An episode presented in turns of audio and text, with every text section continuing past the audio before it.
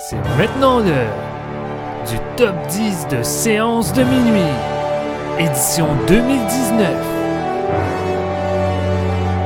Mesdames et messieurs, accueillez chaleureusement votre animateur, Marc-Antoine Labonté.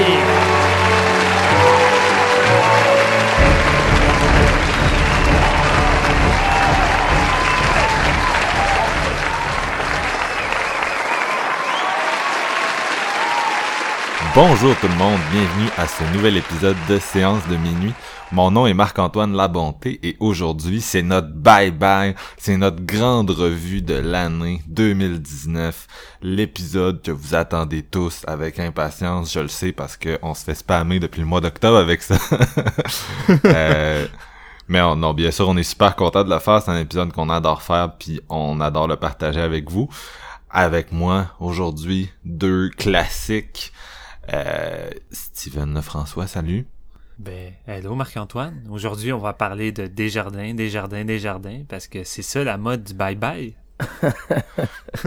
yes, on vous a fait les, le- une liste des 10 meilleurs courts-métrages de Desjardins pour commencer cet épisode. Jean- Ouais. Jean-François Ouellette, tu vas faire les 10 meilleurs pubs de Desjardins, salut. Let's go, man, let's go. Au moins, c'est ma banque, Les fait dix- que je peux peut-être en parler un peu. Les 10 meilleurs jingles. C'est- ta, spéciali- ta spécialité. Ben oui, on sera tous euh, Jingle Bell, Jingle Bell, Jingle All the Way, on parle de Star Wars. Ouh. Euh, Hmm. On va peut-être en parler de Star Wars. La question, c'est est-ce que tu l'as assez aimé pour le mettre dans ton top 10 de l'année? Parce que oui, euh, c'est le- c'est c'est comme d'habitude, les mêmes règles, on fait nos top 10 des meilleurs films, euh, puis euh, on compare aux dernières années. Donc, euh, les règles, vous les connaissez, je pense. euh, C'est-à-dire Mhm. qu'on prend les, des films qui sont sortis au cinéma au Québec en 2019. Donc, ça se peut qu'il y ait des... des... Il y a des films à chaque année que c'est comme pas clair les sorties, puis on essaye de de- d'arranger ça comme ça. C'est-à-dire que si un film... On va prendre un exemple récent, le 1917, qui sort en fin de semaine, euh, récipiendaire du Golden Globe, du meilleur drame, mesdames, messieurs. Euh, 1917 qui est sorti dans quatre salles de cinéma le 25 décembre pour euh, avoir une, éligibil- une éligibilité pardon, aux prochains Oscars. Mais c'est pas vraiment une sortie 2019, c'est une sortie 2020. Donc nous, des films comme ça, on les met dans l'année euh, où ils sortent au Québec. Parce que sinon, je trouve ça plate. Ça rend impossible de faire un top où les films sont dedans. Tu peux pas faire un top avec 1917 si personne au Québec l'a vu avant 2020, tu sais. Fait que Non, moi, euh, obsédé par les détails, j'ai le goût que chaque film ait sa shot de faire nos tops. Même si, tu sais, des fois, c'est quand même difficile, là, un film en, en décembre... sais, un film qui est sorti début décembre, ça se peut qu'on le manque aussi, là, surtout Steven qui, qui va pas souvent au cinéma, mais bon, là, c'est- à un moment donné, il faut, faut faire... euh, hey, hey, on est obligé de trancher, on est obligé de trancher quelque part, tu sais, même si c'est plate. Mais bref, euh, puis même chose, les, les films en festival, là, on les compte l'année de leur sortie euh, majeure au Québec. Là, un film qui a juste été projeté une fois dans un festival à Montréal, on le compte pas de, de l'année. Donc les gars, j'ai le goût de vous poser la même question qu'au début de notre top horreur. Est-ce que vous avez été satisfait par votre année globale 2019 cinéma? Est-ce que c'est une année qui va passer à l'histoire? On sait que présentement, euh, il y a plusieurs films qui ont été vraiment bien reçus par les fans qui se battent un peu pour l'Oscar, euh, le, futur Oscar de meilleur film. Je pense à Joker, euh, le dernier film de Tarantino, The Irishman, Parasite de Bong Joon-ho, Marriage Story. T'as, euh, bon, lui, il fait pas vraiment la course, mais Avengers Endgame qui a été extrêmement bien reçu. T'as comme toute cette espèce de petit noyau de films-là qui ont comme vraiment... euh, qui ont, qui ont stimulé les passions, qui ont, qui ont déchaîné les gens. Mais en dehors de ça, je me demande, est-ce que vous avez eu une bonne année, vous, en général? Est-ce que vous avez trippé? Est-ce que, est-ce que c'était hot? Steven, je commence par toi, comme d'habitude. Ben, la grosse différence avec euh, celui d'horreur qu'on avait fait, j'avais dit que l'année avait été moyen, j'avais pas eu beaucoup de, de grands coups, puis plusieurs déceptions. Euh, dans le restant du cinéma, c'est le contraire, je te dirais que j'ai eu une Christie de bonne année, Euh, mais comme pour le top horreur, j'ai loupé plusieurs gros morceaux que je ne pourrais pas être là dans mon top, dont euh, une grosse attente euh, que j'avais, que j'ai loupé malheureusement. Et euh, sinon, en dehors... C'était quoi? C'est euh, Wave, euh, par le réalisateur de It Come at Night. Euh, c'était comme euh, ma, grosse attente, malheureusement. Mais sinon, en dehors de ça, tout ce que j'ai vu, euh, j'ai été très satisfait. J'ai même eu de la misère à finaliser mon top à la dixième position, pas parce que les films me laissaient ah. indifférent, mais plus parce qu'il y avait plusieurs bons films. Euh, Ça sent lex non, non, non, je, je, vais, je vais être gentil cette fois, je vais, je vais m'abstenir. Mais je pense pas que ça va être une année qui va passer à l'histoire. Il y a plusieurs grands films là-dedans qui vont m'accompagner longtemps. Euh, des films qui sont pour moi des, des de, de la dernière décennie. Mais sinon, somme toute, c'est une très bonne année, mais pas forcément la meilleure qu'on a eue dans les années 2010. Euh, là. Mais écoute, je suis très satisfait en dehors de ça. Toi, JF, est-ce que tu as le même verdict? ça ressemble quand même, honnêtement. J'ai euh, j'ai vu beaucoup de bons films au cinéma. J'ai vu de, beaucoup de bons films, point. Mais je faisais le, constat en construisant mon top et je me rends compte que j'ai pas vu énormément de films hors horreur de 2019 dans mon année.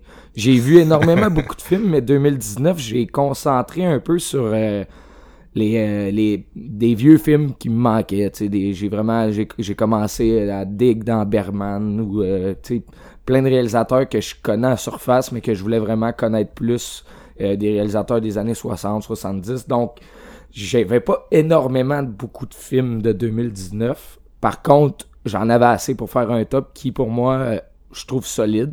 Mais j'ai manqué quand même beaucoup de gros titres aussi, un peu comme Steven. Je veux dire, Waves de Farewell, Cold War, j'ai pas vu ça. Il y en a plusieurs autres aussi qui, que j'oublie à l'instant. Mais reste que, bon, c'était une très bonne année quand même. Mais j'ai j'ai vu quand même 115 films d'horreur. Puis que c'était plus concentré là-dessus mon année, je, je vous dirais. Là. on va découvrir ça par contre euh, si Star Wars est dans le top. Malade, malade. Puis je veux juste rappeler une autre règle, euh, parce que tu m'y as fait penser, mais on a on, exclut les films euh, qu'on a mis dans le top horreur, dans le top principal, tout simplement pour éviter la répétition. Là. Moi, personnellement, j'aurais eu The Lighthouse euh, qui aurait fait mon, mon top 10, mais... On en a déjà parlé. C'est ça, on, on est on évite de répéter. Fait que moi... Parasite, il a fait le top de GF dans l'horreur. Ouais, c'est ça. moi, 2019, ça a été une année vraiment tranquille. Euh, puis à toutes les fois que j'ai une année de cinéma plus tranquille, je me pose les deux mêmes questions, c'est-à-dire un, est-ce que je suis rendu aigri, puis deux, est-ce que j'ai mis moins d'efforts que d'habitude à chercher les, les perles rares de, de, de cinéma? Puis les, les réponses à ça, c'est peut-être. Euh, peut-être que dans 5 ans, je vais réécouter des films de 2019 puis je vais me dire voyons t'étais où la première fois que tu les as vus, c'est vraiment bon, qu'est-ce que tu faisais, ça arrive.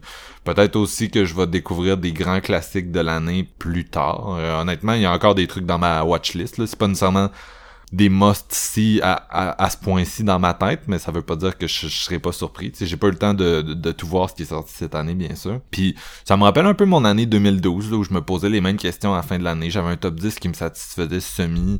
Euh, j'avais vu 6-7 films que je dirais des, des grands films là qu'encore aujourd'hui je les j'y repense puis je suis comme oh my god c'est vraiment bon ces films là à part de ça j'étais un peu désespéré de comme il y avait plein d'affaires que je pensais connecter que j'avais pas connecté euh, comme cette année j'avais été un peu déçu par le Tarantino pour même niveau. Euh, Nolan avait sorti un film à l'époque ça m'avait déçu aussi. Puis bref je me je me disais dans ce temps-là c'est ça doit être ton mindset donne-toi une coupe d'années il y a des films que tu vas réapprécier mais si je revois 2012 aujourd'hui, il y a quelques films qui ont monté dans mon estime, mais c'est pas, il y a pas nécessairement eu des gros changements, là. Fait que, il y a des fois où t'es juste pas in sync avec qu'est-ce qui sort au cinéma. Puis dans une vie, je pense que c'est correct, là. Surtout, réécouter nos, nos deux derniers épisodes top 10, puis genre, je suis vraiment palmé sur les films de 2017, de 2018. Fait que, il faut qu'il y ait des, des, des down years. Et 2019, ça en était une pour moi. Puis, euh, c'est ça, en ce moment, je regarde mon top 10, je me dis, si genre, tous ces films-là étaient sortis en 2018, est-ce que je les mettrais dans mon top 10 de l'année passée? Je pense qu'il y en a peut-être un. Mon numéro 1, il serait peut-être, mettons, numéro 8 ou 9 là, de l'année passée, that's it. Les autres, malheureusement, feraient pas le cut. Euh, fait que c'est ça la, différence de qualité entre... Euh, entre les deux années, mais euh, je vais le dire, 2019, il, y a quand même eu, j'ai eu des grands moments devant un écran euh, de trois façons, c'est quand même fou. J'ai vraiment eu une, une bonne année de, de séries. Euh, les nouveaux films m'ont pas ravi, mais vraiment là, HBO entre autres a eu une année exceptionnelle. J'ai vu des séries qui m'ont vraiment marqué. Même si une de mes plus grandes déceptions dans une année où il y a eu beaucoup de grandes déceptions, c'est euh, la dernière saison de Game of Thrones, là, vraiment une déception majeure. Mais à part de ça, les jeunes shows comme euh, Succession, Euphoria, Watchmen, ça m'a tout crissé à terre. Euh, Chernobyl, qui est HBO, c'est une série limitée, on en a parlé la semaine passée, mais je le répète, c'était vraiment extraordinaire. Euh, je suis pas super doux avec Netflix, mais clairement la meilleure chose qu'ils ont fait cette année, c'est Mindhunter saison 2. C'est du fucking génie. J'étais euh, tout le long qu'on écoutait ça avec ma blonde, puis on l'écoutait vite en maudit. On, on tripait là, vraiment là. C'est euh, ben, bien sûr David Fincher est impliqué là-dedans. Euh, je pense pas être tout seul à être un fan de David Fincher. Là, c'est un, un des grands noms du cinéma contemporain. Puis même en série, il amène les mêmes qualités qu'on trouve dans ses films. Euh, fait que j'ai adoré ça. Même chose Amazon Prime, sa saison 2 de Fleabag, c'était un c'était marquant, c'était vraiment bon. Euh, puis en dehors des séries, un des grands moments pour moi en 2019, ça a été la sortie du Criterion Channel. Un peu comme Jean-François, tu disais, ah, j'ai découvert des Bergman. Moi aussi, grâce à eux, cette année, j'ai été beaucoup dans le cinéma d'une autre époque. J'ai découvert plein d'excellents films grâce à eux. C'est juste que ça date pas de 2019. Exact. Et c'est vraiment un, ce service de streaming là, c'est vraiment un, rêve que j'avais depuis longtemps qui, qui s'est matérialisé puis qui est devenu réalité pour moi. C'est des tonnes de films d'auteurs de toutes les époques magnifiques qui sont toutes à ma portée. Euh, c'est comme être dans un grand club vidéo euh, dans ton salon, tu sais, pour un prix fucking dérisoire, le meilleur rapport qualité-prix euh, ever en termes de, de, cinéma pour moi. Là, je veux dire, tu sais, 10 pièces par mois pour pouvoir toucher à tout ça. Euh, dans, dans le temps, là, les clubs vidéo, j'avais pas grand-chose pour 10 pièces par mois. Là, tu sais. C'est la réalité. Et euh, t'as pas juste accès à la collection de Criterion, là, pour ceux qui ne savent pas. Euh, il ajoute constamment, il signe constamment des films euh, d'autres studios, des, des classiques, mais qui, qui sont pas dans la collection, qui vont présenter pendant 90 jours. Fait qu'à tous les mois, il y a vraiment un bon roulement, il y a des films qui s'en vont, c'est sûr, mais il y a plein de nouveautés passionnantes constamment. Euh, j'ai de la misère à suivre le rythme, parce que j'écoute pas juste bien sûr ça, là. J'essaie aussi de suivre les nouveautés, tu suis tes petites séries, t'essaies d'être à jour d'un film d'horreur.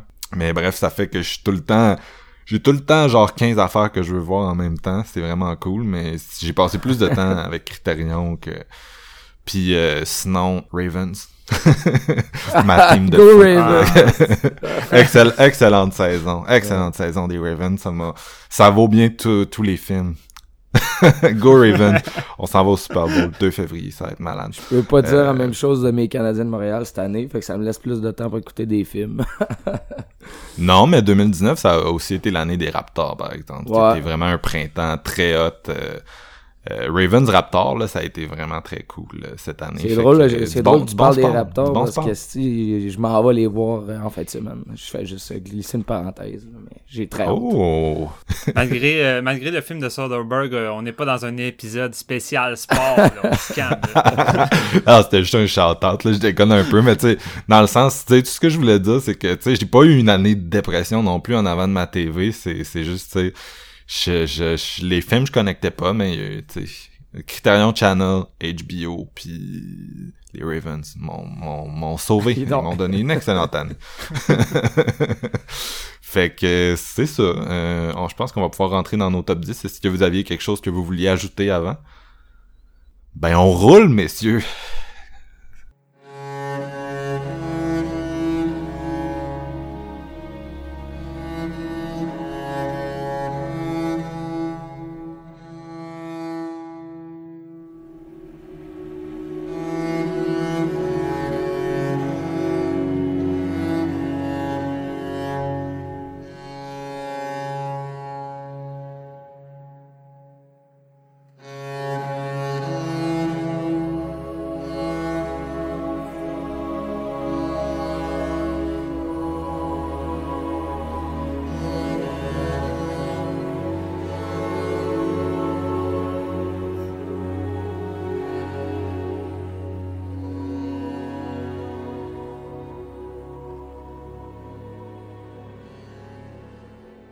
Donc, roulement de tambour, le top 10. On commence avec Jean-François cette fois-ci.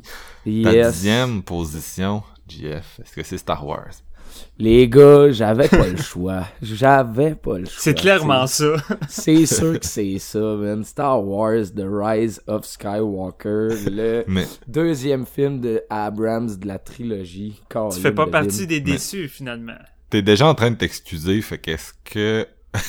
Que non, mais c'est pas mal, des là? excuses. Mais c'est parce que c'est... Tu sais, bon, le- la dixième position, il va avec le cœur. J'ai aimé ce Star Wars-là. Je l'ai pas adoré, on s'entend. C'est euh, un Star Wars qui a énormément beaucoup de défauts. Euh, Il y a des plot holes aussi, mais Hostie Abrams nous a donné le plus beau Star Wars visuellement de toute, toute, toute, toute, toute la série. Et euh, j'ai capoté quand même. Je veux dire, c'est visuellement, c'est un hostie de beau trip.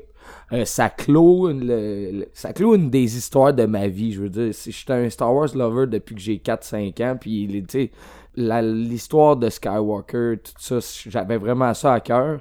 Puis là, ce qui en est arrivé, c'est Abrams a parti de quoi pour euh, avec Force Awakens qui était comme pratiquement un copier-coller de A New Hope, on n'était pas déçus, on avait aimé ça.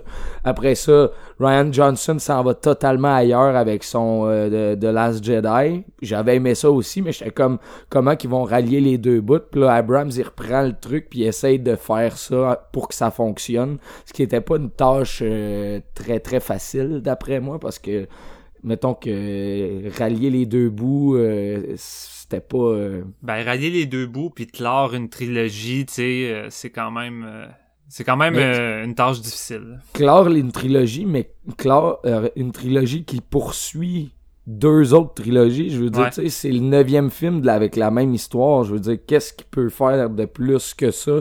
Honnêtement, je le sais pas. Fait que je me suis dit, fuck, euh, ferme les yeux sur les défauts. T'as été content, t'as eu ton Star Wars, puis là, on peut prendre un break parce qu'un Star Wars par année, ça va finir par être mauvais. On prend l'exemple Mandalorian, c'est bien ben le fun, mais c'est pas du grand Star Wars non Ah, plus. Je c'est plate? Mais c'est drôle, tous les, les fans de Star Wars capotent sur cette série-là Ouais. puis disent que c'est la meilleure chose, tu sais. c'est le fun, là, c'est le fun, mais tu, tu viendras pas me renverser avec une histoire comme ça. Ben, sauf que on s'entend, c'est pour placer les personnages, puis ils vont peut-être aller plus loin avec les saisons euh, prochaines, mais ça, on ne sait pas encore. souhaite, Là. Baby Yoda, il est bien cute, là, mais Chris, tu, tu renverseras pas ma personne avec un personnage comme ça. Là. Ça, Enlève Baby Yoda puis le monde déteste cette série-là. Non, c'est pas vrai. Incro- c'est incroyable comment dans chaque genre scène, tu sais, il- on s'en calisse, les fait cramper sur une table, le petit tabarnak, mais il y a tout le temps un close-up de lui pour le gif. genre, je suis comme juste, ah! En tout cas, Ouais, excusez, excusez, je sais que je me ferai pas d'amis encore une fois en, en trachant ce que les gens aiment en gros fan 2019. service. Ouais, ouais, ouais, tu sais, c'est... On s'entend Star Wars là, c'est aussi qu'ils vont aller, ils ont carte blanche là. Je veux dire après avoir clos l'histoire comme ça, je veux dire tu peux la reprendre où c'est que tu veux dans n'importe quel euh, millénaire que tu veux dans cette galaxie là, puis tout va être correct là. Mais euh, je trouve que quand même J.J. Abrams a bien fait ça de la façon euh, de clore. Moi, je veux pas embarquer dans les détails de ce Star Wars-là parce qu'il y a du monde qui l'ont peut-être pas vu. Puis moi, j'ai Ouais. toujours dit que j'allais tuer quelqu'un si jamais je me faisais spoiler euh, un nouvel épisode. fait que je le ferai pas, là. Mais euh, ça vaut la peine. Ça vaut la peine. Puis juste pour voir la- les 2 millions de Star Destroyer dans le ciel, c'était solide.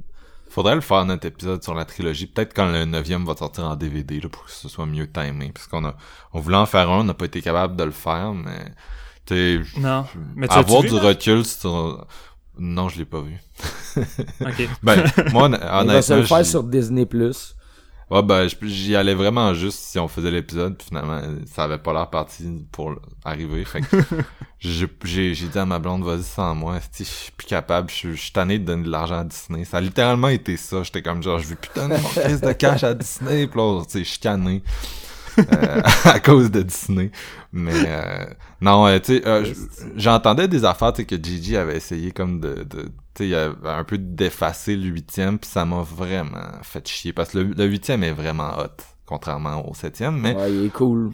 on garde ça pour un futur épisode, les gars. Fait Mm. que Mm, That's mm, it. c'est ça. J'ai mis quand même Star Wars comme numéro 10. Parce que moi, dans ma tête, le Rise of Skywalker, je lui donne quand même un 3.5 sur 5. Fait que ça vaut quand même ma dixième position de top. là.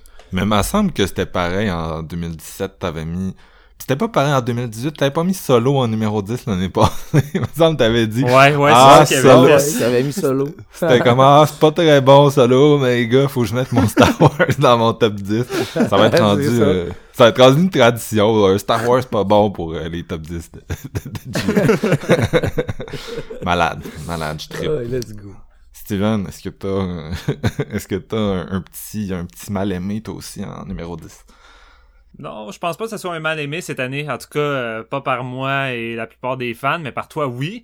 Mais j'y vais avec mon cœur. J'ai été avec euh, John Wick 3, euh, Parabellum. Bien joué. Euh, pour moi, c'est le sans doute le volet le plus faible des trois, mais c'est le meilleur des trois au niveau de l'action. D'un point de vue narratif, c'est plutôt le plus euh, le plus décevant, puis c'est plate parce que le, le chapitre 2, euh, qui est pas mal mon préféré, a mis le- les enjeux sur la table à la fin avec un gros cliffhanger pour te dire que le troisième volet, ça va être un survival intense John Wick contre la planète. Et tu sais, les, les 30 premières minutes du film te donnent ça, puis ensuite t'as un deuxième acte qui brise un peu le rip malgré une bonne scène d'action. Je trouve que ça apporte pas grand chose, puis ça, casse le rip. En tout cas, je l'ai encore plus remarqué en, en revoyant le film deux, trois fois chez nous. Et après, on en revient au, euh, au film qu'on s'attendait plus, à une espèce de survival qui va se terminer dans une grosse tour à la The Raid avec John Wick qui affronte plusieurs ennemis sur plusieurs étages, qui est vraiment... C'est vraiment un des meilleurs films d'action américains qu'on a eu dans les dernières années, qui rivalise facilement avec les grosses productions asiatiques quand on veut voir des, des gros films d'action avec euh, des, des mises en scène de fou, un montage qui suit les chorégraphies. C'est vraiment comme une danse. Puis là, ils ont compris avec ça. Puis c'est normal, en foutant un réalisateur euh, comme qui était cascadeur comme Chad, ça fait la job. Euh, mais c'est ça, tu sais, somme toute, même si c'est pas mon favori, c'est sans doute celui qui m'a fait le plus triper au niveau de l'action cette année. Et cette année, c'est ça que j'ai remarqué en faisant mon top. Niveau film d'action, il y a pas eu grand chose. J'ai peut-être deux, trois films qui m'ont vraiment fait triper, mais sinon, euh, j'ai trouvé que c'est une année faible niveau action. Fait que, tu sais, John Wick, je pense qu'il remporte facilement, facilement le, le, le prix de, pour ça. Puis euh, juste pour la séquence des couteaux, euh, qui est une des mes scènes préférées de l'année, juste pour ça, il mérite sa, sa belle place au, au numéro 10. Puis euh, Vite de même, mon film d'action de l'année, c'est peut-être Alita. Alita, ouais. C'est genre, je pense que c'est les meilleures séquences d'action qu'on a eues cette année. J'essaie de repenser, là, puis Mm. j'en oublie peut-être un, là, mais vite de même, je vois pas autre chose.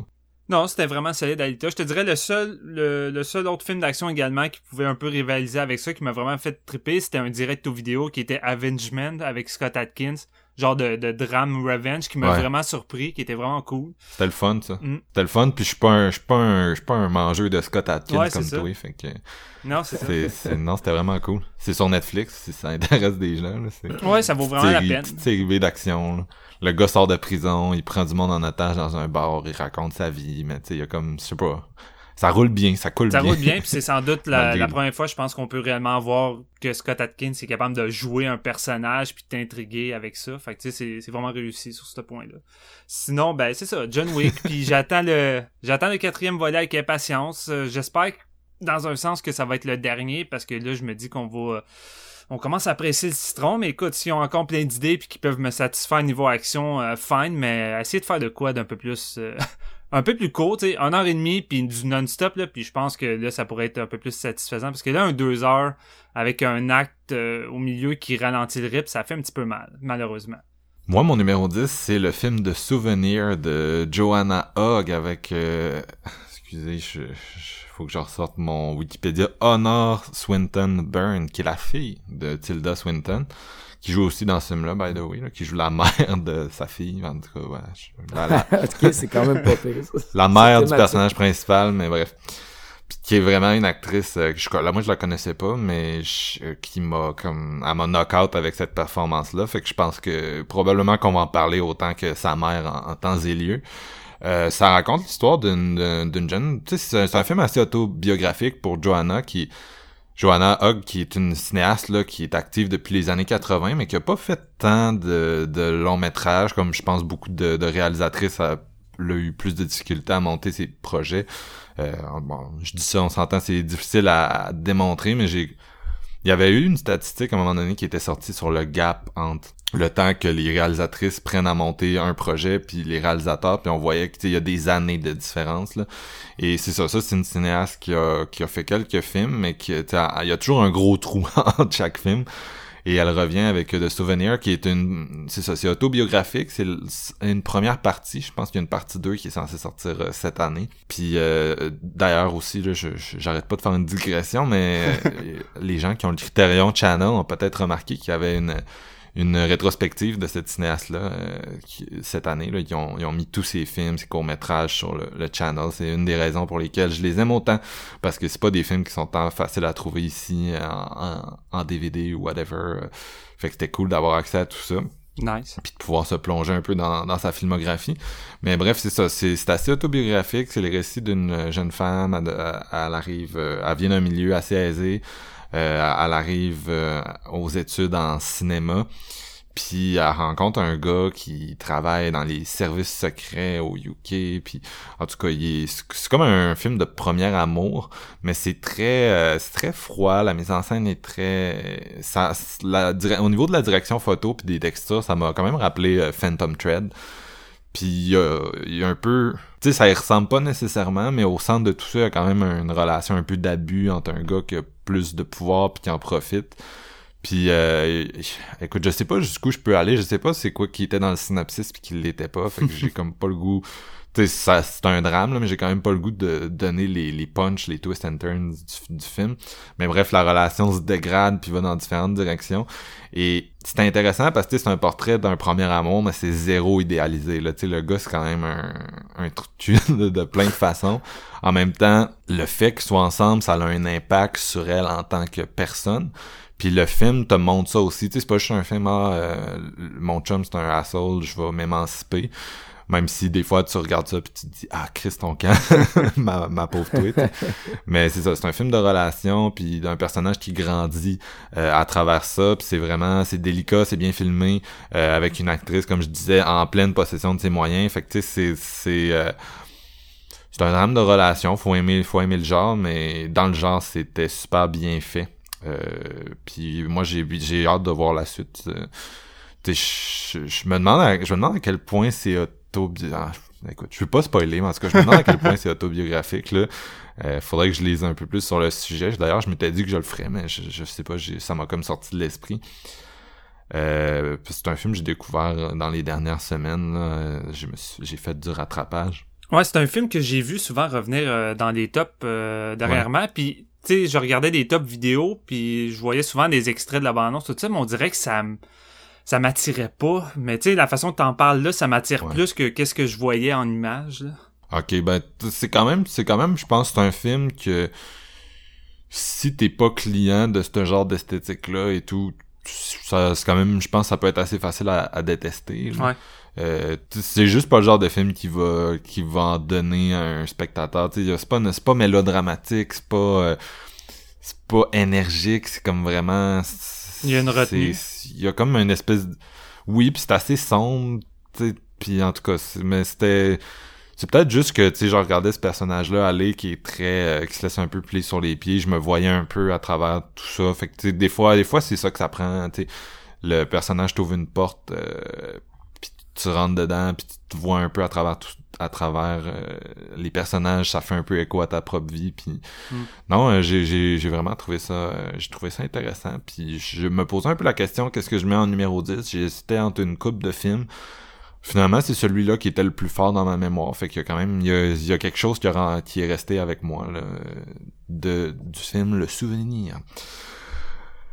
Ça nous amène déjà à nos numéro 9. Euh, Jeff, la balle, la balle, le porte-parole, la balle, le microphone, le whatever. non, mais ça me fait vraiment ça serait malade. utiliser la balle, le premier, le premier mot, parce que c'est John Wick 3, mon numéro 9. oh! Oui, la balle est dans mon camp, tabarouette. Plusieurs des Un tour du chapeau? non, je pense pas. Ouais, On en a, c'est ça que j'allais dire. Je, m'excuse, les gars, mais non.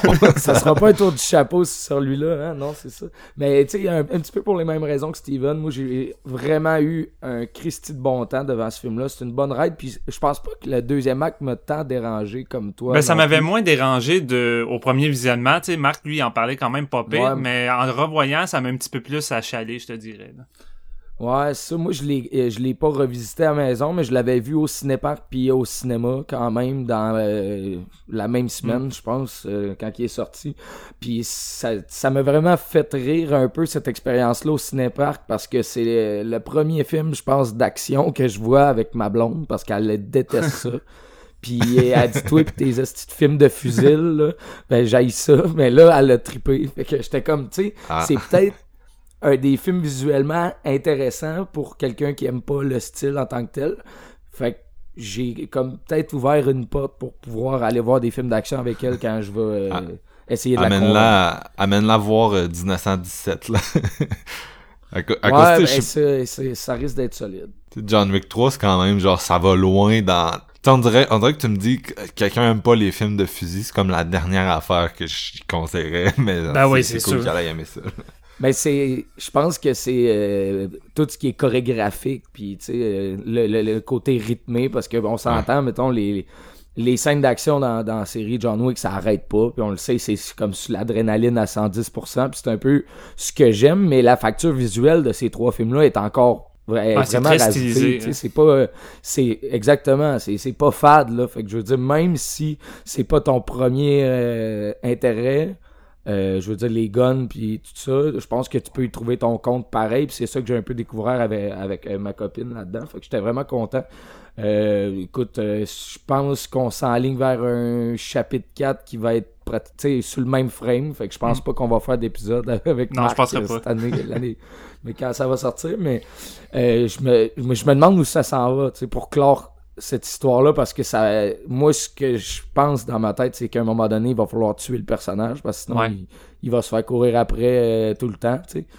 Euh, c'était un peu comme euh, je, je parlais hors d'onde avec Steven de Jason Bourne. Je me suis fait la série de, des, des films de Bourne euh, récemment. Puis je veux dire il- lui il, il va, il va finir sûrement par crever parce que Chris tout le monde est après lui. Fait que c'est un peu le même principe pour John Mm. Wick. Non c'était c'était un excellent troisième chapitre. Puis euh, j'ai très très hâte à la suite Ouais, c'est ça qui arrive. Hein.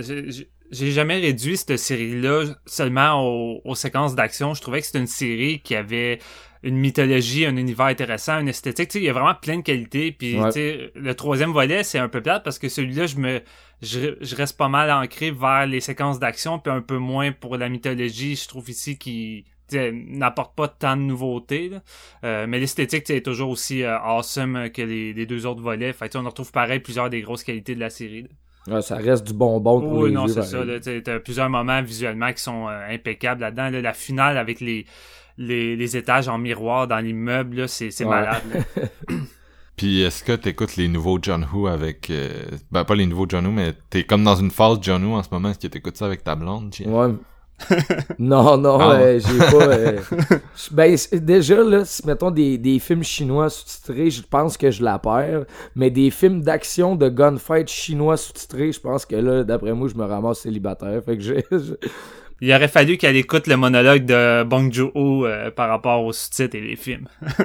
Ah, sûrement, sûrement. Mais dans le fond, tu sais, euh, je dis pas que c'est c'est 0-0 pinball, mais je pense pas que les- le cinéma asiatique. euh, euh, c'est soit soit tant son intérêt. Juste pour vous dire, on est allé voir Lighthouse au lieu de Parasite, puis je pense que Parasite était beaucoup plus facile d'approche. Ouais. Toi, Steven, ton numéro 9? Ouais, c'est vrai, on est rendu. Je suis, je suis mélangé. Euh, J'oublie tout le temps que c'est pas moi qui, euh, qui a parti le bal euh, cette fois-ci. Mon numéro 9, euh, c'est un premier, euh, premier pas vers une production Netflix dans mon top. Dolomite is My Name de Craig Brewer. Euh, j'ai Oh. eu crissement beaucoup de fun avec ce film-là. Puis au départ, c'est pas un film qui allait se retrouver euh, dans mon top. Euh, J'avais vraiment beaucoup aimé. Mais euh, ce qui me fait changer encore plus d'idées, je te dirais, c'est que c'est le genre de biopic qui fait ce que la plupart des biopics devraient, te donner envie de découvrir les œuvres originaux de, de la personne qui est euh, parlée dans le film. Et tu sais, dans les derniers biopics qu'on a eu dans les dernières années, soit que je me, ça me fait carrément détester pratiquement la musique de l'artiste ou toutes les autres œuvres, ça me donne pas envie parce que les biopics sont souvent douteuses. On a eu beaucoup de mauvaises biopics. Puis cette année, c'est drôle, mais j'ai un de mes films d'horreur préférés, c'est une biopic, puis un de mes films euh, euh, dans mon top plus régulier, c'est aussi une biopic. Puis celle-là, je trouve qu'elle est bien faite pour la simple raison que euh, c'est pas non plus des novices qui sont derrière le projet en termes de scénario. C'est Scott Alexander et Larry Karaszewski euh, qui avaient écrit les biopics pour Ed Wood et ah, c'était quoi l'autre déjà? Euh, ils avaient écrit Ed Wood puis euh, Men on the Moon avec Jim Curry qui sont deux putains de bonnes euh, Ah. deux bonnes putains de biopics. Deux mosses dans ouais, le genre. vraiment deux mosses. Et je trouve que c'est le genre de c'est le genre de gars que oui, euh, ils font une structure typique au genre, puis je pense que c'est peut-être le plus gros défaut que je peux dire sur Dolomite, c'est que c'est pas assez fou comme peut l'être euh, l'acteur auquel c'est c'est associé, parce que dans le fond c'est une biopic Rudy sur, Ray euh, Moore. Ouais, Rudy Ray Moore, qui euh, c'est un, un gars qui voulait percer dans la vie, que ça marchait pas, puis à un moment donné, il a commencé à faire du stand-up euh, sur son nom. Il a fait fuck les boîtes de les boîtes de production, ils veulent pas m'aider, je vais je vais me débrouiller, je vais commencer dans les bars, je vais euh, m'auto-financer moi-même mes albums. Puis c'est un genre de il est considéré un peu comme le godfather du rap parce que ses stand-up, c'est un peu comme des rimes puis des jeux de mots vraiment crus puis grossiers. Euh, puis à un moment donné, ça va lui donner l'envie euh, d'aller plus loin, de devenir encore plus populaire. Fait qu'il va, il va vouloir faire du cinéma. Puis c'est là qu'il va entrer euh, en production de son premier film, Dolomite. Petit film, pas de budget. Lui, il a pas d'expérience dans le domaine. Toute son équipe aura pas d'expérience dans le domaine. Euh, fait que, on se retrouve dans une époque où c'est de la black exploitation un peu douteuse. Puis lui, il veut juste arriver à faire son petit film puis à faire de quoi de vraiment le fun. Euh, puis il va s'endetter puis il va vraiment mettre toute sa carrière en jeu pour le faire. Puis finalement, ça va avoir un succès monstre au cinéma malgré les critiques désastreuses. Puis il va s'en suivre une grande carrière pareil pour celui-ci. Il va faire au-dessus de, euh, je pense, 4-5 films euh, vraiment principal avec le personnage de Dolomite puis un autre personnage aussi, Peter Witcher. Qu'est-ce que ça veut dire, man?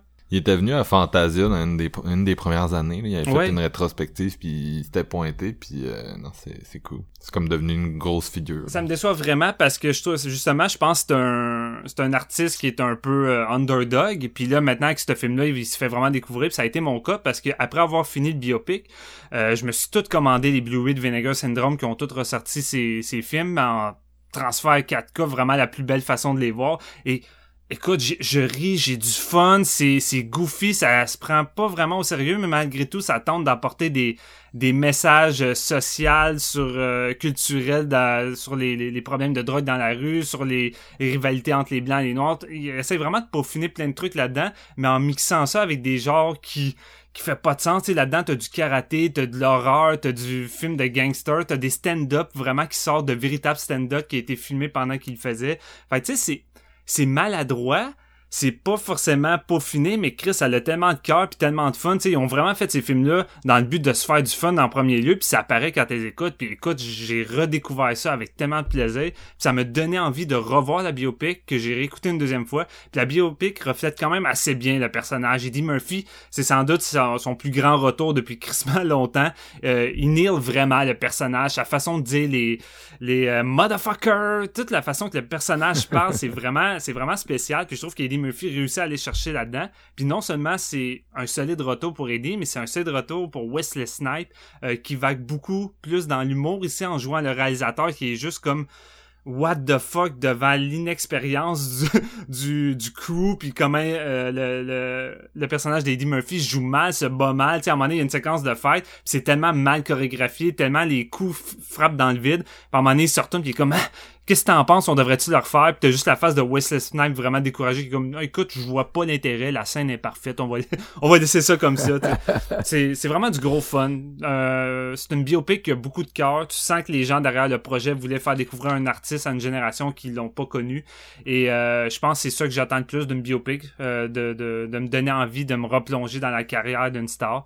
Et euh, malgré que je trouve que ça manque peut-être un peu de folie dans cette biopic-là, puis que ça reste trop ancré dans une structure classique du biopic, je trouve que c'est vraiment une des meilleures qu'on a eues dans les dernières années, puis qui est vraiment le fun.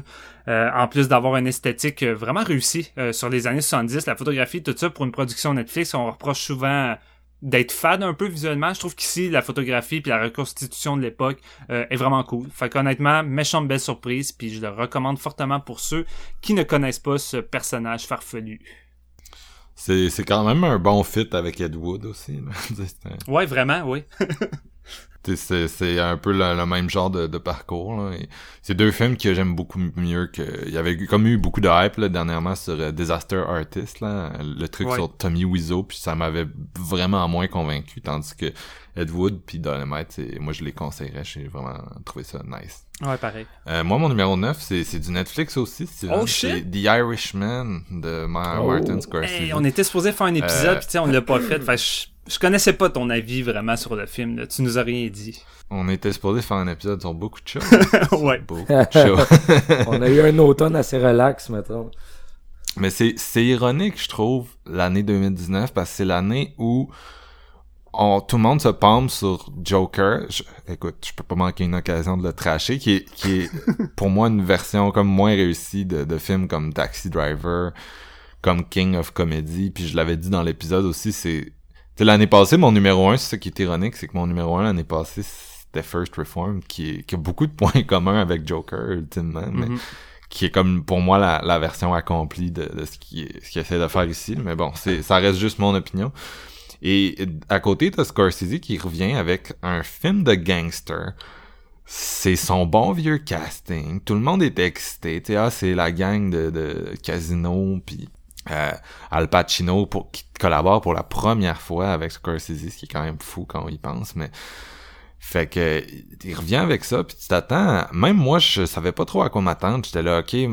Pour moi, Martin a peut-être fait ses deux meilleurs films en carrière, ses deux derniers, Silence, Wolf of, Wolf of Wall Street, qui étaient mes numéros 1 en 2013-2017, là, by the way. Et euh, là, il revient avec son vieux casse. Est-ce qu'il va jouer avec la nostalgie? Est-ce qu'il y a vraiment l'envie puis le temps de faire ça, surtout après des films qui ont autant qui ont, qui ont tapé aussi fort. En tout cas, Silence a tapé fort pour ceux qui l'ont vu, mais il n'y a pas grand monde qui l'a vu, là, contrairement à Wolf of Wall Street, qui, qui, que toute la planète a vu, on dirait. Mais euh, fait que c'est ça, tu t'attends du Goodfellas, mais tu te fais servir l'anti-Goodfellas, vraiment. euh, à tous les niveaux, là, ne serait-ce que dans le, les portraits des personnages, la façon que les gangsters sont présentés, puis ce qu'ils font, tu sais, c'est loin du côté cool euh, que Goodfellas avait.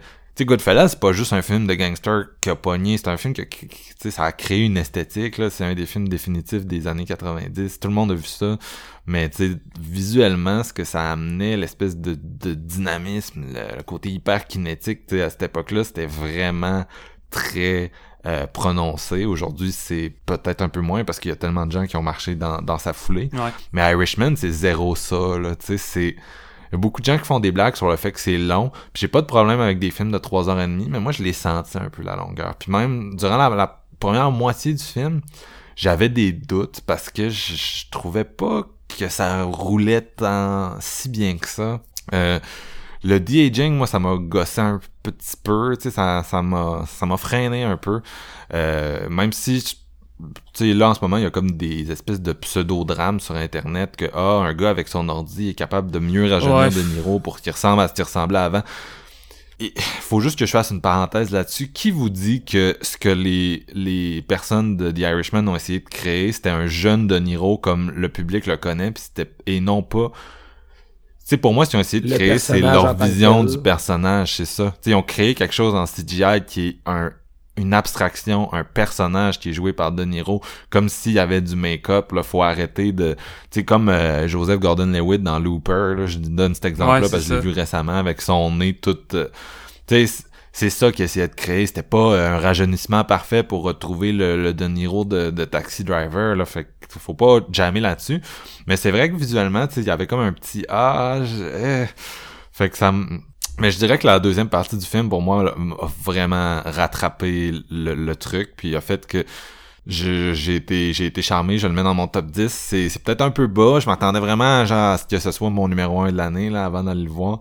Euh, c'est, pas le cas pour l'instant. Par contre, j'ai l'impression que c'est un grower comme film, puis que quand je vais avoir l'occasion de, de le revisiter, je vais peut-être mieux l'aimer. C'est quand même un 3h30, là, c'est dur à placer euh, deux visionnements, surtout que c'est sorti à un mois de la fin de l'année. Euh, Ouais. J'ai pas encore eu le temps de, de le revoir. C'est- Écoute, c'est, c'est, c'était, il y y a quelque chose vers la fin de ça qui t'amène pas loin de, de fucking Silence. Tu sais, Silence, personne l'a vu. Là, tout le monde le voit, voit The Irishman parce que bon, les acteurs cool, Netflix. Tandis que Silence, c'était comme le film dont personne n'a parlé, mais avec le plan final, entre autres, tu te retrouves à une place quand même qui est assez semblable, là, qui est, qui est vraiment une, tu sais, c'est très une exploration spirituelle, puis euh, j'ai l'impression que Martin a adapté ses gangsters pour les amener là où lui se trouve dans, dans ses préoccupations puis dans sa vie.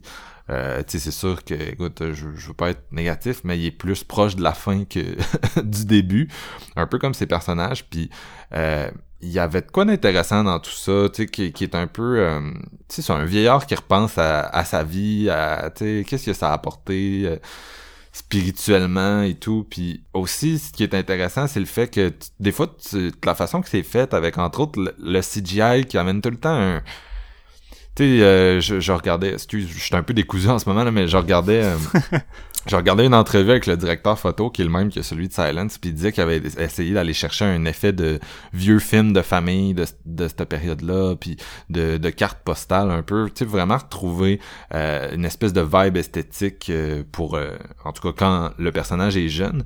Puis t'as comme cette espèce de, de monsieur De Niro CGI qui se promène là-dedans avec son espèce de fausse face, puis j'avais, je trouvais que c'était c'était intéressant parce que la façon qu'il raconte son histoire, c'est une histoire un peu abracadabrante, qu'il a été impliqué dans plein de grands événements, puis ça donnait un peu le feeling de, de fausseté, tu sais. C'est, peut-être de l'esti de bullshit, tout ce que ce gars-là raconte en partant.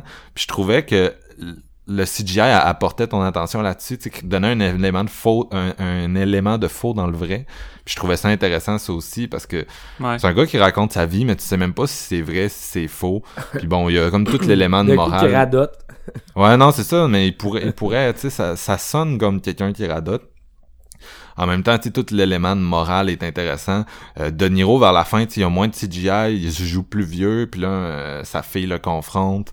Euh, puis en tout cas, il y a comme une série de scènes qui sont vraiment poignantes et fortes là. Euh, ces dernières scènes avec euh, Al Pacino, euh, la, des scènes avec Anna, Anna Paquin, la scène de téléphone qui honnêtement, tu sais, je sais pas s'il va être nommé à l'Oscar de meilleur acteur, mais si oui là, tu sais, ils mettent tout le temps un extrait aux Oscars là, puis moi je prendrais l'extrait du téléphone on s'entend là c'était ouais vraiment c'est ouais. tu regardes cette scène là puis t'es comme ok tabarnak ça ça c'est du gros acting là je tripe Al, Al Pacino aussi là-dedans. Ah, il est en feu, hein, puis personne n'en parle. méga fan de Al, pis ça fait longtemps qu'il a pas été dans un, un gros film, là, c'est pas un acteur qui a été tant marquant au 21e siècle, depuis les années 2000, Puis euh, là-dedans, il est hot, là, il est vraiment hot. On, retrouve, euh, on retrouve euh, Al à sa pleine, à sa pleine puissance. Joe Pesci aussi, qui est sorti de sa retraite pour ça, qui est vraiment, qui est vraiment solide. Puis qui, encore là, c'est Joe Pesci, je pense, à lui seul, il, il, il matérialise un peu l'effet que ce film-là a, c'est-à-dire qu'il joue l'anti-Joe Pesci de Casino, mm. puis Goodfellas, tu sais, dans Goodfellas, puis dans Casino, il était à l'image de la mise en scène, c'est-à-dire, tu sais, c'est le, petit euh, qui crie, euh, qui parle super vite, qui crie, puis qui tue le monde, hyper impulsif, tu sais, le, le gangster TDA, puis euh, tandis qu'ici, tu sais, c'est l'inverse, là. Puis un des meilleurs moments du film, c'est le dernier moment de, de Pesci qui passe en, en, en, euh, en chaise roulante. En chaise J'en dirais pas trop, mais j'ai failli brailler j'étais fait que c'était c'était un épique tu sais ça ça me rappelait les, les films qui ont, un peu défini ma jeunesse quand je commençais à triper sur le cinéma tu sais des affaires comme Once Upon a Time in America de Sergio Leone qui est un excellent film de gangster avec De Niro aussi qui dans ce cas-là était jeune et était make-upé pour se jouer vieux parce que ça ça s'échelonnait aussi sur euh, les époques. Ça m'a rappelé un peu ça. Euh, est-ce que le film a complètement comme en un seul visionnement, est-ce que je l'ai complètement absorbé, aimé, adoré? Pas nécessairement, mais ça reste, c'est du fucking bon Scorsese, une mise en scène euh, comme d'habitude vraiment sharp. Euh, il y a peut-être des moments qui étaient un petit peu plus longs, mais avec Netflix, j'ai tout le temps ce feeling. J'ai tout le temps le feeling que les films sont pas euh, comme aussi sharp qu'ils devraient être. Mais euh, non, c'est un bon script qui, qui, qui, se développe comme un roman, tu sais, puis euh, la mise en scène, puis un côté vraiment, je sais pas, c'est vraiment glauque aussi à travers tout ça, fait que... Mm. Non, ça m'a vraiment plu, euh, ça m'a vraiment plu, puis j'ai trouvé ça cool qui qui prennent un peu les attentes des gens à l'envers. Je, respecte beaucoup ça. Fait que je m'excuse, j'ai parlé peut-être un peu trop longtemps, mais. On est là pour ça. J'étais un gros, un gros fan de Scorsese, tu sais. Il y a deux ans, Silence, c'était mon numéro un, si vous vous rappelez. Fait que j'attendais vraiment ce film-là avec euh, grande impatience. Puis je, c'est ça, j'ai hâte de, j'ai hâte de le revisiter. J'ai vraiment l'impression que c'est le genre de film que dans, tu sais, il y, en a que j'ai l'impression que je suis, je, suis définitif là, mais Irishman, c'en est un que je me dis, dans trois ans, j'aurais peut-être un discours différent. Euh, tu sais, j'ai le feeling que c'est le film que quand tu le revois une deuxième fois, il y a des trucs que t'as pas vu la première fois qui rentrent. Ah, sûr qui euh, transforme un peu ta vision de l'ensemble. C'est ça. Fait que c'est. Un film de 3h30 avec des, euh, des acteurs puis un réalisateur comme ça, ça vaut la peine de le voir plus qu'une fois. C'est sûr qu'il y a des subtilités. Non, c'est ça. Puis moi, j'aime beaucoup les j'aime beaucoup les epics. là. J'aime ça les films qui durent une vie Ouais. dans un film, c'est- trois heures. Genre, c'est c'est vraiment mon, mon jam. là. J'aime ça. J'ai pas envie d'en parler tout de suite- d'en parler tout de suite, mais tu sais, c'est parce que les, les attentes, ça joue beaucoup sur le fait que le monde voulait un, un Godfellas 2, puis c'est pas totalement vraiment ça, malgré quelques laps qui peut te, te, te faire penser, mais Martin, il a voulu offrir autre chose que juste comme, on a refait Ouais. Godfellas pour faire plaisir aux autres, puis Chris, moi, c'est c'est sans doute la, la, la chose que j'ai le plus apprécié de ce projet-là. J'avais pas forcément envie, moi, de de revoir un Godfellas 2.0 puis que ça n'apporte pas tant de nouveautés là, ça, ça me tentait pas. là. Non, mais c'est ça. Surtout que je me disais, tu sais, j'avais pas le feeling que... Tu sais, si tu veux un Goodfellas 2.0, en fait, retourne voir Wolf of Wall Street, là, qui était un, un Ouais. Goodfellas dans le monde de l'argent. Tu sais, ça, ça s'en rapprochait beaucoup plus Ouais. en termes de style. Puis même, euh, tu sais, l'espèce de... C'est ça, l'espèce d'hyper kinétique, l'espèce de côté... Le côté hyper kinétique, la grosse énergie, euh, le voice-over, le rise and fall, tu sais, tout ça, c'est dans Wolf of Wall Street. C'est ça le troisième film de la trilogie avec Casino. Ouais, Tandis exact. que Irishman, c'est le même cast, mais c'est pas mal plus un double feature avec Silence, là, je m'assume. là. Tu sais, à la fin, on Ouais. amène des éléments de religion, puis la dernière scène est avec un prêtre, le dernier plan, le dernier plan, je sais pas si vous vous souvenez du dernier plan de Silence, on l'a tout vu, mais c'est, tu sais, c'est, ça rappelle beaucoup le dernier plan de, de celui-là, là, tu sais, fait que c'est, pour moi, c'est vraiment plus ces deux films-là qui sont en vase communicant que, mettons, Goodfellas et Irishman. Ouais, c'est ça, je serais quasiment Ouais. plus prêt à dire qu'on est plus proche d'un The Age of Innocence que, que. Là. Non, ben c'est ça, c'est ça. Mais bon. Moi, je trouvais, j'avais le feeling que c'était une synthèse, on dirait. De, il, est- il arrive euh, comme presque au bout de sa carrière, puis là, il fait comme genre une synthèse de tout ça. Puis Ouais. euh, c'était comme un genre de cadeau pour euh, ses, ses fans, si on veut. Je sais pas trop. Là. On juste que, que Joe Pesci décide de ressortir de sa retraite pour venir participer à ça, Pacino, tout ça. C'était comme... On dirait c'est je vous donne genre une synthèse de ma carrière en cadeau, puis vous allez pouvoir la regarder à, à, à plusieurs reprises, puis apprécier ça. Ça a pas été si facile que ça, sortir Joe Pesci de sa retraite. Non, sûrement pas. Avez-vous vu le- le- la petite conversation de 25 minutes à part? Ouais, ouais, c'était vraiment intéressant. Ouais. Ça, c'était cool en temps. Mais Scorsese, il, est- il est bon là-dedans parce que euh, Daniel Day-Lewis, à l'époque, était à- là, il était à sa retraite, mais il a déjà pris une première retraite de l'acting, puis euh, c'était Scorsese qui l'avait sorti pour Gangs of New York, là, dans lequel il joue euh, Bill the Butcher. Ouais. Euh, fait que il est, convaincant. Il est convaincant, ce monsieur-là, mais il a l'air euh, il a l'air convaincant. Moi, une de mes plus grandes déceptions à vie, je sais pas si je n'ai déjà parlé dans le podcast, mais Martin Scorsese était venu à côté de chez nous à l'Université Laval à Québec pour euh, euh, rencontrer. C'était comme un genre de convention euh, religieuse, puis il était venu pour parler de Silence. Il y avait une projection, puis un Q&A, puis tu sais, il parlait de Shit. de, de ça, puis genre, je voulais vraiment me déguiser en prêtre pour rentrer dans... J'étais comme, si je me déguise ça en prêtre, genre, pour aller voir Scorsese, mais je l'ai pas fait. C'est ma plus grande J'imagine Marc euh, habillé en T'es allé le voir, par contre. Pas être assez edgy. euh. Qu'est-ce que t'as dit? T'es allé le voir, par contre. De quoi? Ben, la, la, la projection, t'es allé. Je pense qu'il y a un lapsus de confusion, là. Non, non, non, mais... Mais je l'ai, je l'ai Tu vu, ça, je, l'ai- je l'ai vu Silence, mais tu sais, je l'ai pas ça. vu en, je l'ai pas vu en En présence prêtre, du non, mais moi, je pensais que ta déception, c'était de... Tu voulais te déguiser, finalement, t'étais pas allé pendant tout. Non, non, je, comme, je voulais confirmer que t'avais été là pareil, là, avec le Q&A pis tout. Ben, tu pouvais pas rentrer au Q&A. Non? Mais non, il fallait qu'ils soient en prêtre. Non, mais dans le fond, c'était comme un genre de... Je, je m'étais rendu sur place, puis tu sais, c'était... c'était- Je me disais peut-être que... Peut-être que, mais... Tu sais, fallait vraiment... Il y avait des médias. Moi, dans ce temps-là, je travaillais au Journal Le Soleil, puis il y avait comme un...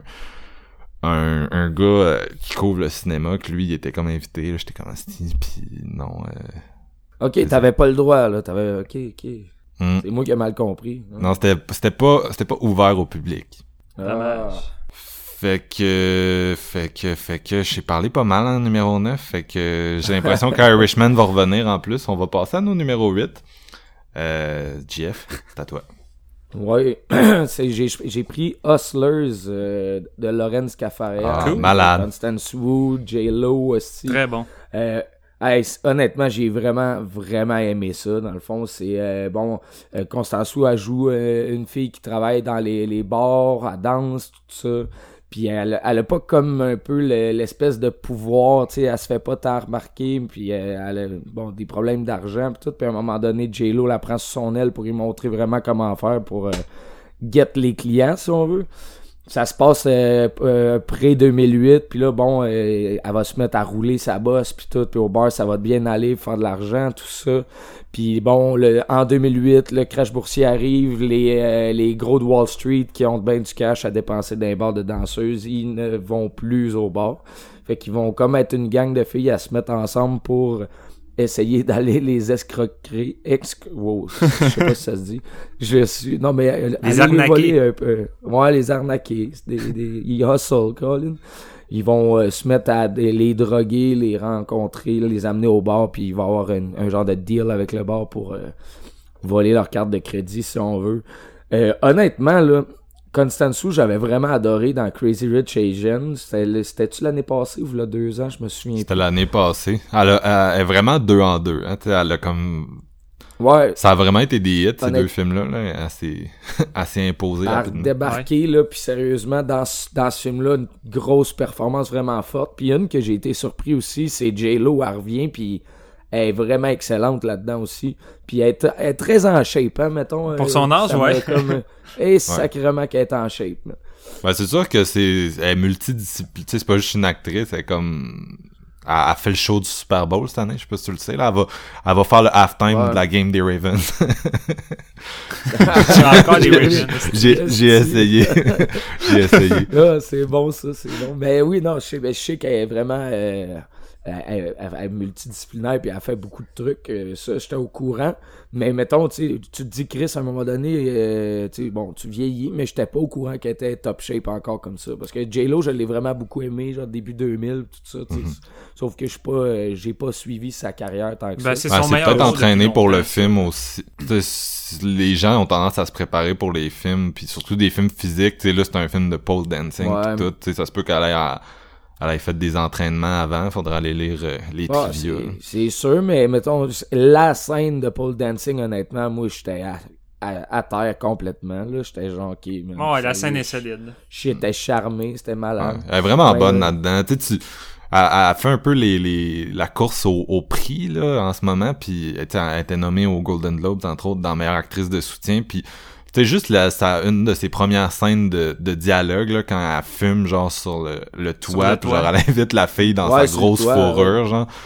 Elle invite Constance Wu à venir dans sa grosse fourrure. J'étais comme, ok, man, c'est, c'est, c'est, c'est gold, là. C'est comme, donnez-y un Oscar. Ouais, c'est, c'est comme un genre de, de point, euh, une tranche de vie féministe sur le crash boursier de 2008 parce que c'est basé quand même sur une histoire vraie, si je me trompe. Ouais, ouais, ouais. Ou, euh, des, ouais, c'est ça, des faits vécus parce que ce qui va arriver, c'est que bon, ils vont réussir à se faire poigner, puis là, euh, avec la cour, blablabla, si, mais tu sais, c'est vraiment du hustling pur et dur, là. Ça, ça a beaucoup une vibe euh, Martin Scorsese, justement, on en parlait, mais ça, ça a la structure d'un Scorsese, là, tu sais, la narration avec la fille qui parle de qu'est-ce qui s'est passé, le film ne arrête pas, la façon qu'ils vont frauder, tu sais, on n'est pas loin de, de Wolf of Wall Street par moment, là, dans certaines scènes. Mais celui-là aussi, il pète un peu la, la formule Goodfellas, mais il la pète différemment, tu sais, il respecte les grands les grandes lignes, mettons, narratives de c'est quoi ce genre d'histoire-là avec, tu le rise and fall, puis euh, le personnage, comme tu dis, qui parle en voice-over, mais en même temps, ce qui est intéressant pour moi, c'est les détails à l'intérieur de cette histoire-là. C'est comme les portraits de femmes, qu'est-ce qui leur arrive. Puis ça, c'est nouveau, c'est frais, c'est crissement bien joué, c'est crissement original.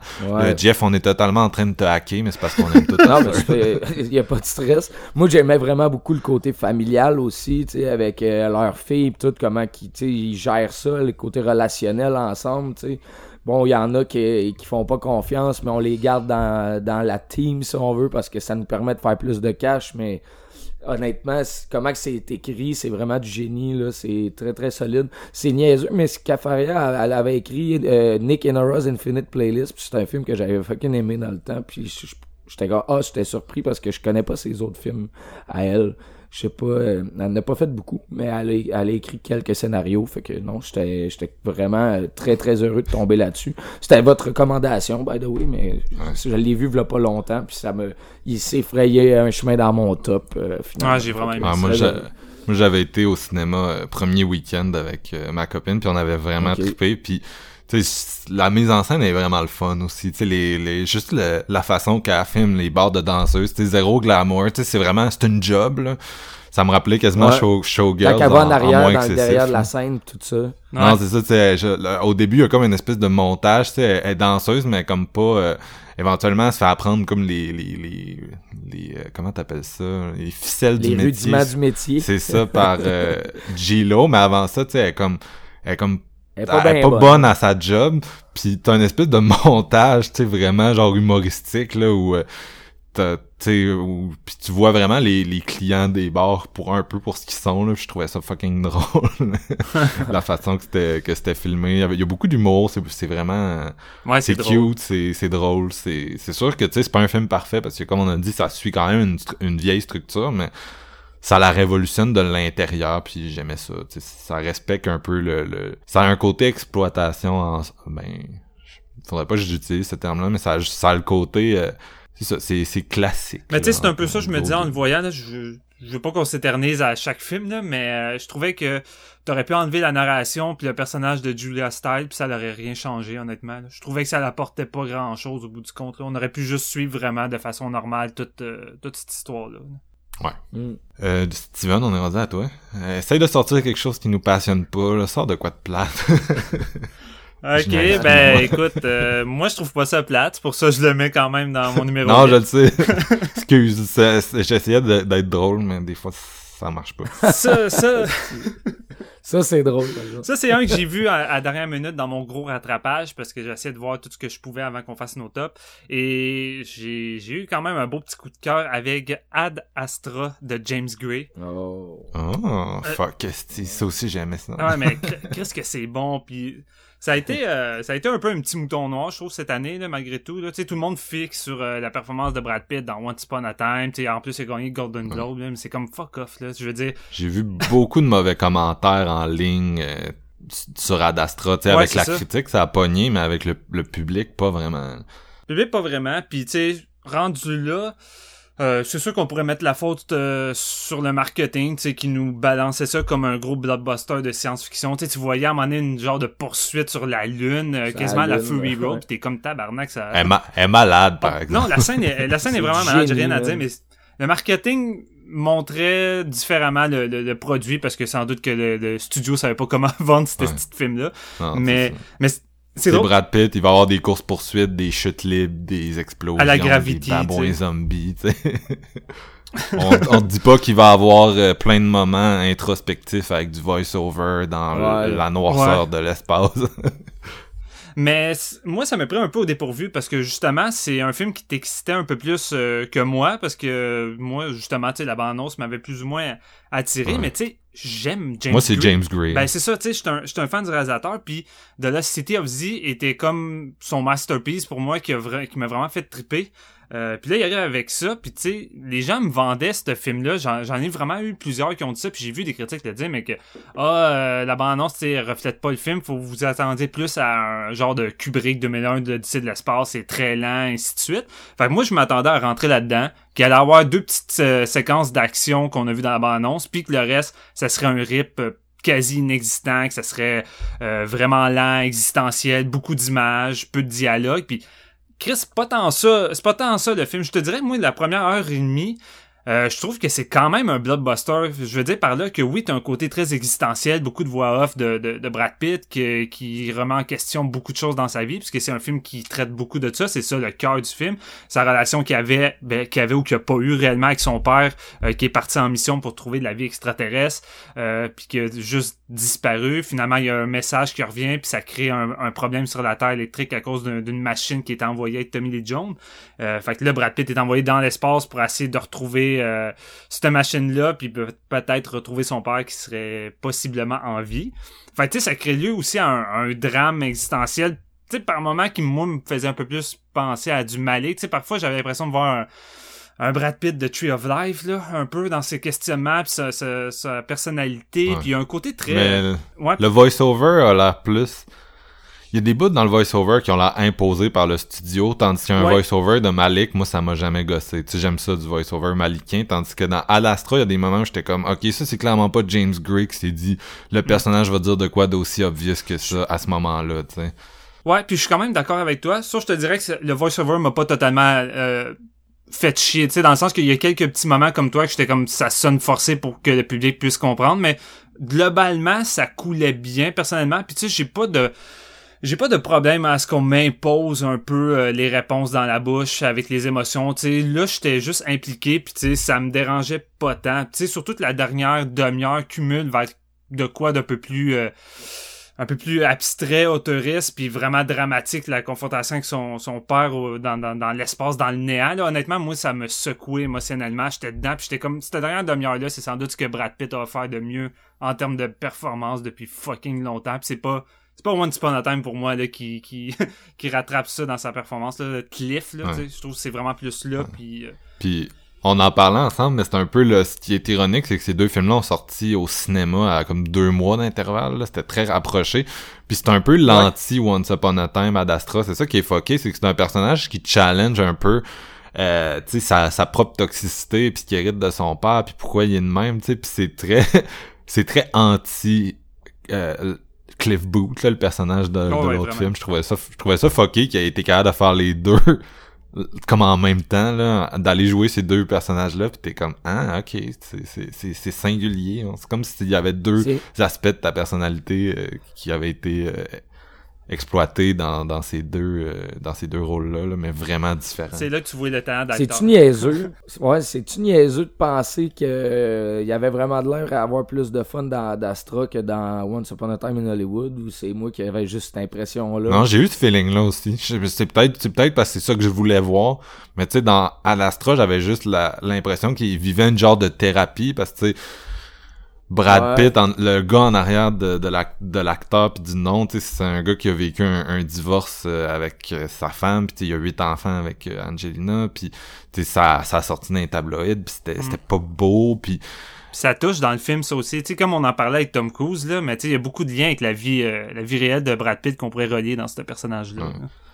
Non, c'est- puis je pense que ça s'applique dans à pas mal tous les, les acteurs actrices, c'est juste que tu sais, plus ils sont gros, Mm. plus toi aussi t'es capable de les voir dans un sens, parce qu'il y a tellement eu de mots qui ont qui ont coulé sur eux que tu sais, tu vois un peu Ouais. l'humain derrière le, le, le, le personnage. Puis Brad aussi, il a comme beaucoup de films à travers sa filmographie sur sa relation avec son père, là, où, tu sais, des fois, c'est lui qui joue un peu un genre de père absent, ou, il y, a- il y a beaucoup de films qui jouent un peu là-dessus, fait que je me dis que ça doit, ça doit quand même le toucher, là, pour qu'il prenne des rôles euh, de, comme ça, c'est vrai qu'il avait l'air plus blasé euh, dans, dans le film de Tarantino, plus en mode comme, gars, je chill, j'étais avec des, des amis, puis... Ouais, il y a de l'air sur le cruise control. Ouais, c'est cruise dans control, tandis qu'ici, tu sais, j'étais... Chris, j'étais vraiment impliqué émotionnel, j'étais vraiment impliqué émotionnellement avec son personnage, mais avec lui, puis on dirait que je chantais vraiment non seulement une détresse du personnage, mais une détresse de l'acteur. C'était fucked up, là. C'était un genre de clash entre la réalité et la fiction.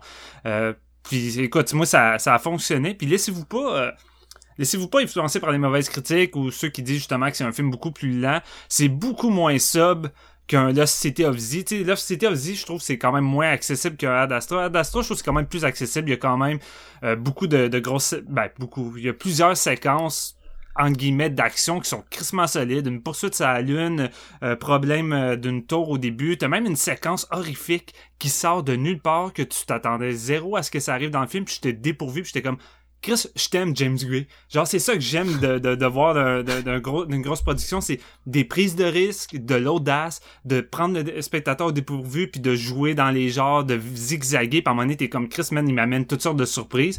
Parfois, tu peux perdre ton public, ce qui semble être le cas avec euh, plusieurs gens qui ont pas apprécié, mais moi, j'ai trippé, puis oublie ça, là, la, séquence, tu l'as un peu dit, Marc, mais la séquence avec le singe, moi, j'ai, vraiment capoté, le singe babouin, c'était malade, puis moi, toute la dernière film demi-heure... d'horreur de 2019. Ouais, puis toute la dernière demi-heure avec Tommy Lee Jones, tu sais, on n'en parle pas, mais Tommy Lee Jones Ouais. est crissement bon aussi là-dedans, puis vraiment, ça me foutu un coup de poing sur la gueule, Ouais. fait que... Malade, malade. Non, il est vraiment solide, mais je trouve ça drôle que les gens comparent ça à du Kubrick parce que c'est tellement semblable à Apocalypse Now. Puis euh, bon, on s'entend, là, City of Z aussi avait du Apocalypse Now dans son ADN, là, euh, avec du monde qui remonte une rivière pendant tout un film, mais celui-là est beaucoup plus semblable avec le voice-over, euh, le, le, fait que au bout du chemin il y a une confrontation, tu sais, c'était c'était différent dans Apocalypse Now parce que c'était pas son père, mais tu sais, c'était Marlon Brando versus versus euh, Martin Sheen, mais c'est vrai. Puis tu sais, la, même façon que tu sais, c'est un espèce de voyage ponctué d'événements, tu sais, puis de de monde qui crève, puis c'est vraiment, tu sais, la, la structure est vraiment euh, inspirée. En même temps, euh, s'inspirer de quelque chose pour en, faire quelque chose de nouveau puis de bon là, contrairement à Joker, c'est aussi, semblable à Apocalypse que Joker peut l'être à Taxi, mais pour moi, Ad Astra, il a réussi à construire, dessus, c'est vraiment un des bons films de science-fiction des dernières années. Puis je me dis, ceux qui ont eu la vibe euh, Kubrick, c'est peut-être avec l'intro. Tu sais, l'intro semble arriver vers de quoi de Kubrick avec les espèces d'effets de l'espace. Euh, ça, ça fait très euh, très visuel. Tu dis, OK, le film va être un voyage visuel, mais après ça, ça s'en va juste pas pantoute dans la même direction, je trouve. Puis, tu sais, non, c'est ça. C'est un film qui m'a pris au dépourvu, puis que j'ai vraiment adoré. Là. Un crime, les gars, vous avez du goût avec vos numéros 8. Euh, moi, le mien, c'est... C'est Parasite de Bong Juno, le numéro 1 horrifique de GF. Oh shit, il est loin! oh! Il est loin! je suis ah, surpris. Ben, je m'excuse les gars, c'est là que je l'ai mis. Honnêtement, c'est... Je l'avais dit en plus dans l'épisode, tu sais, que j'aime beaucoup ce film-là, mais c'est pas mon préféré de Bong Juno, puis je me demande pourquoi le hype envers lui est là maintenant. pourquoi avec ce film-là? Sais, c'est vraiment bon, mais moi, c'est pas mon préféré. Puis euh, ça se compare beaucoup à Snowpiercer. Là, on en avait déjà, on a fait un épisode là-dessus, vous irez le voir là, mais ça, ça, vous irez l'écouter, pardon. Mais euh, ça se compare beaucoup à Snowpiercer. Tu sais, c'est des personnages. Euh, le capitalisme, le système capitalisme est représenté par un lieu clos stratifié, puis les différentes classes ont une mobilité à travers ce lieu clos-là, puis se confrontent. Mais moi, je suis plus un, je pense je suis plus un fan de Snowpiercer euh, à, la fin de la journée que de, de Parasite. Mais on s'entend, c'est que c'est c'est comme dire euh, je préfère Zodiac à Seven là c'est pas c'est pas une c'est pas une insulte là tu sais Parasite c'est vraiment bon il y a une raison pour laquelle je le mets dans mon top 10 c'est un thriller euh, maîtrisé de main de maître Bong Juno a super bien écrit, filmé ça. les acteurs sont, sont solides. C'est écoute, j'ai, j'ai, juste l'impression que je répéterais qu'est-ce qu'on a, on a déjà dit dans l'épisode, là, c'est... Bon, allez écouter l'épisode, ça vaut le coup. C'est, c'est un film que, à part les sous-titres, là, vous pouvez amener n'importe qui voir ça, votre mère, votre grand-mère, c'est vraiment, c'est vraiment accessible, c'est bien fait. On, vient de parler de David Fincher, mais c'est quand même un cinéaste qui connecte avec lui des fois, Bong Juno, puis Parasite, t'as l'impression que t'es devant un thriller de David Fincher, là, tu sais, c'est, c'est vraiment le fun. Euh, puis contrairement à, à, mettons, un, Joker, que ça m'a pas tant... J'ai trouvé... Moi, c'était mon Joker, Parasite, tu dans le sens que c'était le film qui regarde la société d'aujourd'hui, puis sa folie, puis l'impossibilité un peu de... Je, ah, bon, là, encore là, je passe des... Aujourd'hui, je vais être sur mes chats, je suis vraiment désolé. J'ai des journées de même, mais j'écoutais un podcast récemment qui disait que Parasite c'était plate parce que c'était vraiment défaitiste. Puis il y a beaucoup de films euh, qui sortent, qui sont un peu ce film-là, c'est-à-dire on regarde le capitalisme, on montre que c'est de l'estimable pour tout le monde, que les pauvres s'entre-déchirent, puis fin, tu sais. Mais on s'entend, Snowpiercer déjà disait il existe des choses en dehors du, capitalisme. C'était un film qui avait un message d'optimisme à la fin. Puis ce que je trouve intéressant de Parasite, je pense pas que c'est un réalisateur qui est pessimiste et défaitiste, mais je pense que ce que Parasite essaie de véhiculer comme message, c'est que si tes aspirations c'est de monter puis d'exister dans ce système-là, t'es comme condamné à être déçu. Tu sais, moi c'est plus comme ça que je le vois. Je vois que je pense qu'on peut pas changer le système de l'intérieur. Je pense que c'est ça le message que Bong Juno essaie de passer de façon très intelligente. On en a déjà parlé, mais réussir à représenter un système puis des dynamiques dans un système dans un dans quelque chose qui est filmable dans ce cas-ci une maison avec des gens dans une maison c'est quand même un, avoir un, un, grand talent d'écriture puis de mise en scène ouais. puis avec Bong ce qui est intéressant c'est que ça reste aussi c'est pas un film art house euh, qui se destine aux initiés c'est un film que tu peux écouter avec n'importe qui un peu la même chose qui s'applique à Joker la différence c'est que celui-là, moi, j'ai m'a vraiment, m'a vraiment convaincu euh, sur tous les plans. Là. Fait que on va en rester là. J'ai l'impression qu'il va revenir euh, au moins dans le top à Steven. JF le, le cadenassé. oui, c'est ça. moi, je l'ai brûlé la semaine passée. mais non, je, je le mets pas plus haut que ça nécessairement parce que j'ai, je sais pas. pour moi, c'était comme pas son plus personnel. C'était pas celui où je retrouvais le plus de Bong Joon-ho. C'est comme celui où j'avais l'impression que peut-être un autre cinéaste coréen aurait peut-être pu le faire ou je sais pas trop. Tu sais, c'est ou c'est peut-être juste c'est un, un film qui est comme c'est vraiment bien fait, mais ça sent le, le film. Je sais pas si vous comprenez ce que je veux dire. T'as l'impression que ben c'est tellement universel, mais je le vois pas comme un défaut rendu là. Non, c'est sûr, mais tu c'est pas un défaut quand tu le mets numéro 8 dans ton top 10 là. C'est juste si tu me demandes pourquoi il est pas dans mon top 5, c'est peut-être ça la raison. C'est pourquoi il est pas en, tout tout en haut. C'est peut-être ce, ce côté-là un peu euh, c'est un film comme c'est vraiment universel, c'est peut-être trop universel, tu sais. Puis mon numéro 7, ça va être la même la même crise d'affaires by the way. Euh, même un petit constat, fait qu'on en reparle au numéro 7. Mais numéro 7, numéro 7, GF, numéro 7. Numéro 7, hey, je sais pas si je vais causer la surprise, mais je repensais vraiment beaucoup à ce film-là, puis mm-hmm. euh, j'ai eu le goût de le revisiter, puis honnêtement, il a fait partie de mon top 10 pour cette raison-là. Euh, c'est Alita. Nice. Malade, malade. Je garoche Alita Battle Angel dans mon top 10. Les gars, vous avez sorti tous mes bons films que j'ai pas mis. Je ben, oh, c'est, je trouve ça intéressant parce que justement, si on couvre quand même une, euh, un, large euh, span de films comparé à tu sais, si on a tous les mêmes trucs. Mm. Mais euh, Alita, c'était fucking de la bombe, pour vrai, hein, quand même. Un, univers futuriste avec un personnage anti-CGI crissement trop bien fait, des, personnages hauts en couleur, des bons acteurs. Des bons effets spéciaux, le plus. Mm. Ouais, les, effets spéciaux, tu gardes la crème sur le Sunday. Si ça gagne pas le score des meilleurs effets spéciaux, je, je, hurle au meurtre. Il y a rien qui se compare cette année. là. Endgame va gagner, mon Marc, tu bien ça. Ben non, fuck. Faudrait, ben, tu sais, le pire, c'est qu'Endgame pourrait sûrement gagner. Non, mais ça ferait aucun sens, là. Je veux dire, on, ne retrouve jamais de photos réalistes de, de Alita dans Endgame, là. Ça n'a pas de sens, Ouais, non, je suis d'accord. Puis moi, ce que je veux, c'est je veux juste qu'il puisse faire une suite, puis fuck le, le, fait que ça allait comme un peu flopper parce que c'est des films qui coûtent cher quand même. Pour en faire des suites, il faut qu'ils calculent si c'est rentable ou ça non. Prend du monde. Je suis d'accord avec tout ça. Faut, faut aller voir ce genre de film-là au cinéma. sais à la place d'aller voir Endgame, que genre les fans ils vont six fois dans la même semaine calvaire puis qu'ils ils bossent toutes les ventes de billets là. faut donner une chance à des petits films comme ça qui, qui sont vraiment genre plus solides à mon avis mais plus divertissant aussi. Puis euh, bon, ben, moi j'aime, euh, j'ai découvert l'univers d'Alita avec ça, mais ça m'a donné le goût de, visiter euh, plus en profondeur, tu sais. Puis Robert Rodriguez, c'était vraiment le fun de le revoir avec ça, en compagnie de, de, ça. C'était, c'était un grand retour, je trouve. Malgré qu'il travaillait vraiment beaucoup avec Cameron en arrière de ça. C'était-tu bien que c'était Cameron, ouais, c'est bien ça? Ouais, c'est Cameron, producteur, euh, scénariste. Ouais. Probablement aussi le maniaque derrière les effets spéciaux euh, de, qualité Avatar. Ah, c'est clair, c'est clair. on dirait que ça met comme la place pour son, pour son Avatar 2. Avatar 2, ça m'excite vraiment beaucoup. Fait que j'ai vraiment... Euh, j'ai eu comme... J'ai été rassasié de, en attendant avec Alita Battle Angel que j'ai vraiment aimé beaucoup. Euh, Sport en plus, à, la, fin, ben, je me souviens plus c'est la fin, t'as comme une espèce de fin en plusieurs actes à la Cameron, mais l'espèce de, de sport avec les... Rollerball euh, style. Ouais, rollerball, exactement. Moi, j'avais vraiment le souvenir de ça. La, bataille dans le bar m'avait fait capoter aussi. Euh, tous les méchants contre Alita qui sont à sa recherche, tout ça.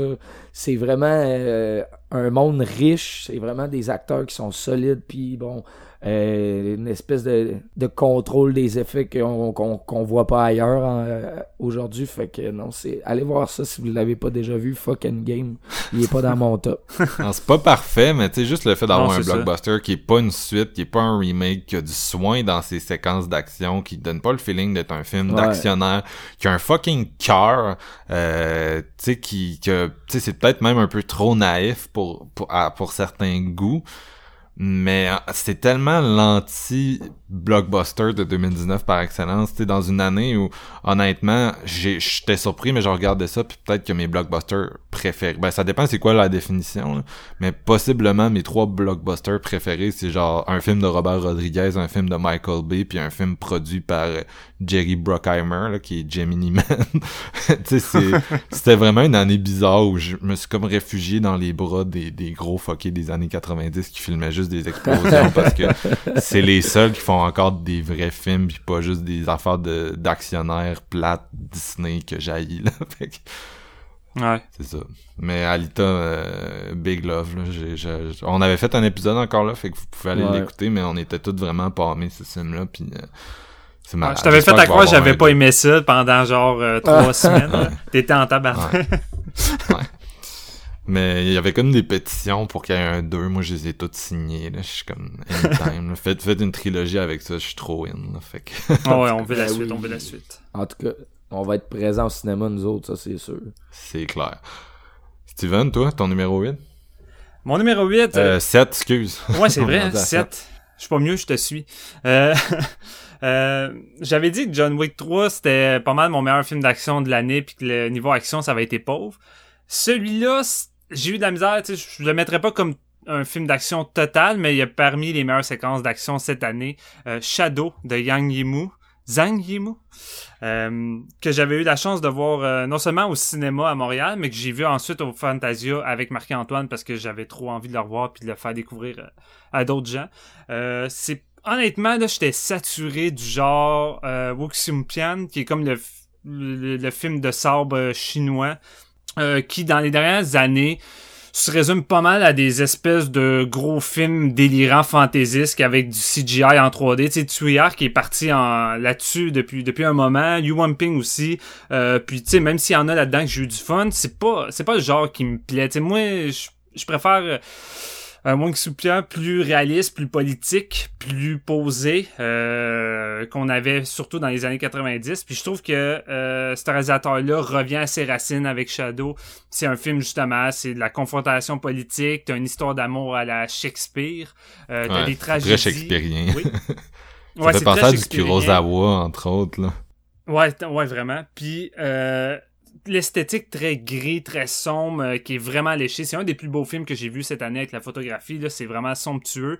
Euh, c'est un récit que, au premier abord, la première demi-heure, j'avais un peu de la misère à m'impliquer. Euh, j'avais de la misère à rentrer dans le film, puis je me suis rendu compte qu'au deuxième visionnement, c'est, c'est totalement corrigé. puis j'avais vu aussi que tu avais dit la même chose qu'au début, tu avais un petit peu de la misère à, à pénétrer dans le film puis à reconnaître quelques personnages. Marc, là, je sais pas trop, mais tu sais, je pense que c'est le genre de truc un coup que tu sais que les, mais on l'ampleur des intrigues puis que tout est seté, au deuxième visionnement, j'ai j'ai vraiment plus embarqué dans la première demi-heure puis là j'ai vraiment profité pleinement de l'expérience.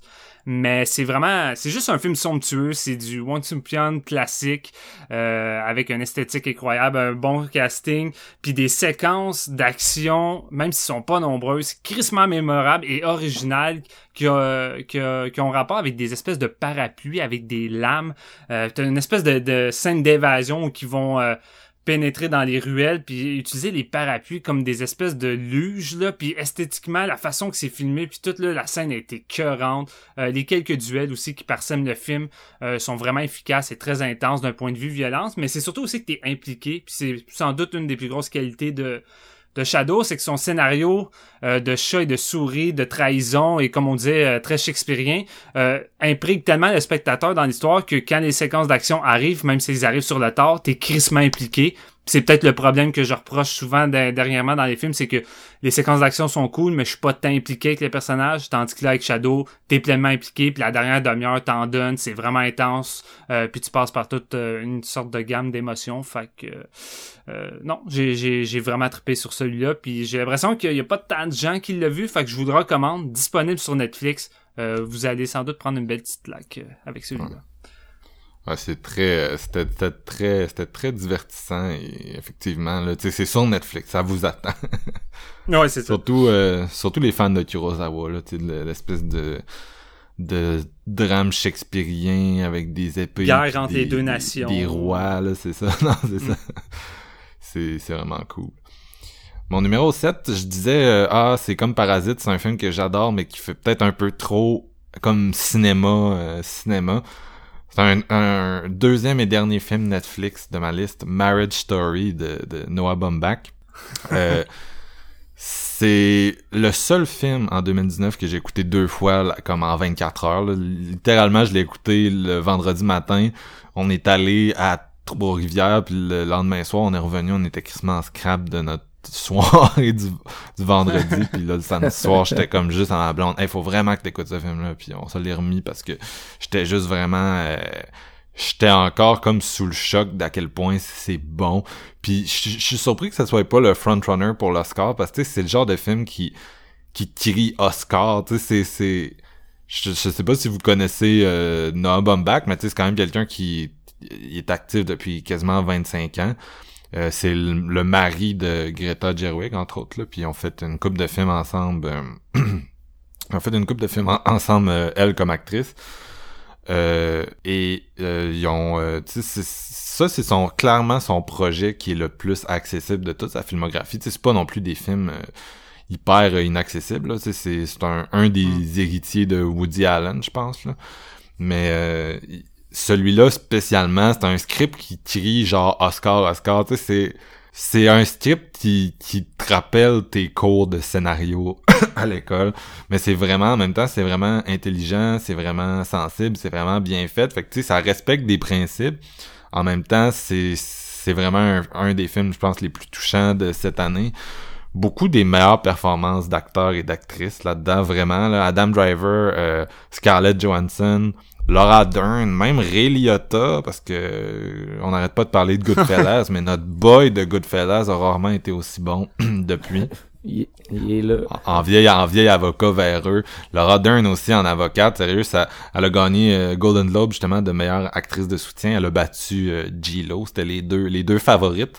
Euh, puis sa première scène avec ouais c'est ça. Sa première scène avec Scarjo dans le bureau de la façon que c'est shooté je l'ai regardé deux fois comme je disais. Puis j'étais vraiment je suis vraiment fasciné. La façon que c'est écrit la façon que c'est filmé la façon que c'est interprété. Elle genre qui se rapproche tranquillement puis qui embarque sur le, le blocking de la scène. Tout est tout est tellement écoute c'est une classe une classe euh, c'est le genre de film qui te donne envie de, de, de, de faire du cinéma ne serait-ce que parce que tu vois vraiment bien comme toutes les mécaniques mais en même temps, tu les vois, mais ça continue de, fonctionner, tu sais. Puis c'est un film qui est aussi très théâtral. T'as l'impression que ça pourrait être transformé en une pièce du jour au lendemain, puis que ça fonctionnerait encore. Puis euh, ce que je trouvais intéressant, je lisais en ligne que les, les gens ont tendance à s'assiner sur qui est le plus en défaut entre euh, Adam Driver et Scarlett Johansson. Parce que là, je sais pas si j'ai bien expliqué. J'avais l'impression que les gens savaient c'était quoi ce film-là quand j'ai commencé à en parler, mais tu sais, c'est un film de divorce entre euh, un gars qui est metteur en scène de théâtre qui habite à New York sa conjointe est actrice puis elle s'en va vivre à Los Angeles. Puis là c'est un peu un, combat avec qui est-ce que l'enfant va aller vivre. Puis euh, j'ai l'impression que ça met de l'avant les qualités les défauts des deux personnages. C'est sûr que si on parle purement de, de temps d'écran on est plus avec le, le gars qu'avec euh, avec euh, la femme. ça a été inspiré Noah Baumbach avant d'être marié avec Greta Gerwig, il était marié avec euh, Jennifer Jason Lee, l'actrice de Flesh and Blood, Eightful Eight et tout. Puis c'est inspiré de leur divorce. Euh, puis fait que c'est sûr que lui met plus peut-être son expérience. En même temps, j'ai trouvé que les deux personnages étaient intéressants, la façon que c'était. Moi, je pense pas qu'il en pointe un plus qu'un autre, honnêtement. Non, c'est ça. C'est un peu le feeling que j'avais aussi, tu sais que les deux sont justifiés dans certaines choses, puis on, on fait certaines actions aussi qui, qui les amènent là où ils sont. Mais tu sais, c'est c'est juste c'est comme le c'est le film de divorce ultime là, tu sais, c'est ça a été inspiré tout revient à Bergman, mais ça rappelle aussi beaucoup euh, Scenes, from a, Marriage. D'ailleurs, je pense que c'est ça qu'ils font au théâtre là. Euh, Scenes from C'est très Kramer versus Kramer aussi. Euh, je suis pas un fan, moi, Kramer. Ben, je, non, mais je suis pas un fan, là, mais tu sais, c'est pas mal dans les mêmes eaux, là. Euh, parce que je trouve que Kramer versus Kramer, il, c'est l'exemple du film qui, qui a de la misère à, à balancer les deux dans le divorce. Tu Meryl Ah Streep, elle s'en va, puis c'est Dustin Hoffman, il est tout seul, tu sais. Tandis que là, elle s'en va, Ouais, non, elle s'en va dans un sens, elle existe plus dans la réalité d'Adam Driver, puis on est plus souvent avec Adam qu'avec elle. Fait que c'est sûr que son absence est quand même là, mais c'est quand même un personnage qui est, qui a quand même, tu ses scènes, sa chair, tu sais. Ne serait-ce que la, la, la scène dont je parlais avec Laura, Laura Dern, qui est quand même longue, là, ça doit quasiment être un 10 minutes, puis elle explicite toutes ses motivations, elle a un monologue qui est fucking puissant, que j'ai rarement vu Scarlett Johansson aussi bonne que là-dedans. Fait que Comment c'est filmé cette, ch- cette scène-là Ouais. aussi, l'espèce de, de long plan séquence où qu'elle s'en va dans la salle de bain puis qu'elle va revenir après là, genre, moi je capotais bien. là. Non, puis il y a plein de bonnes idées de mise en scène, puis c'est ça qui est surprenant, c'est que tout est simple, mais tout est vrai. Tu sais, la scène où ils ferment ensemble une espèce de... de euh, je sais pas comment t'appelles ça, mais tu sais, c'est comme une porte à l'extérieur. De de-. Ouais. Ouais, c'est ça, une gate de, de, de, de manoir un peu, là, où, qui donne accès sur ton, ton driveway, là, que les riches ont aux États-Unis. Mais tu sais, ils ferment ensemble, puis il y a comme une succession de plans rapides sur les visages, puis c'est vraiment touchant, puis une scène de, de, de lacets attachés. D'ailleurs, c'est drôle parce qu'il y a aussi une scène touchante de lacets attachés par Scarlett Johansson dans euh, Jojo Rabbit, là, que je pense que vous avez pas encore vu, mais vous Non. verrez en temps et lieu.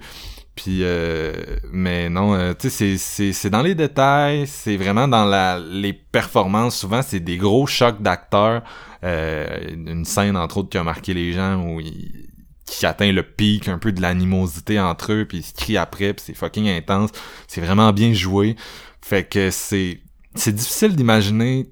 Tu sais, je comprends que les gens sont palmés sur Joaquin Phoenix qui en fait trop dans son film de Joker, puis sur Brad Pitt dans Once Upon a Time, mais moi j'ai de la misère à, à me figurer que tu sais, c'est des acteurs qui jouent pas des personnages de comic book, qui jouent pas des biopics, qui se cachent pas dans la vie de quelqu'un d'autre, tu sais, ils font juste jouer des gens puis ils se donnent, puis ils mettent des émotions, puis ils nous font vivre ces émotions-là, puis ils nous font ils font vivre ces gens-là, puis ils se donnent à fond, mais ils, ils overact pas. J'ai de la misère à imaginer comment on peut ne pas donner... Tu sais, moi, les Oscars, là, prenez-les toutes, là, le cast de Marriage Story, puis que c'est votre camp avec, là, les, les Oscars d'interprétation. C'est c'est juste... C'est malade, c'est touchant, c'est... Excellent film de break-up. J'ai encore trop parlé, hein, mais ouais, j'ai Non. adoré Marriage Story. On s'en fout, cette, cette fois, on coupe l'épisode en deux. Fait que c'est correct. Ouais, ouais, non, c'est clair qu'on va couper ça en deux, là. On est juste trop, euh, on est trop parti, mais, euh, non, c'est, c'est, c'est vraiment très, très bon, là. Tu sais, quand je dis, je veux dire, le lendemain, j'étais comme, ok, il faut que je le réécoute. Euh, c'est, toutes les scènes sont, toutes les fucking scènes. Chris, pourquoi je l'ai mis numéro 7?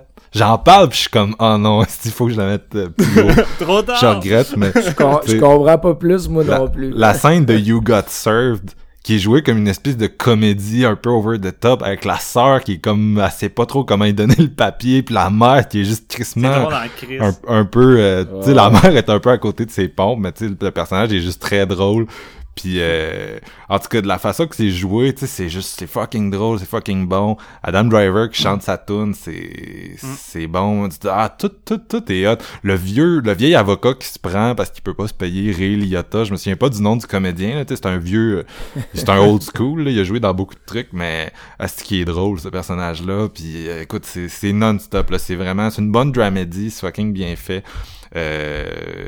si vous l'avez pas encore vu, là, je ça vous attend sur Netflix. C'est le meilleur film que, que Netflix a sorti en 2019. Euh, Ça puis Mindhunter, là, c'est vraiment leurs deux must euh, cette année. J'ai, j'ai, j'ai adoré. Fait que là, je regrette un peu sa position. Et je, mais je me dis qu'on va en reparler d'ici la fin.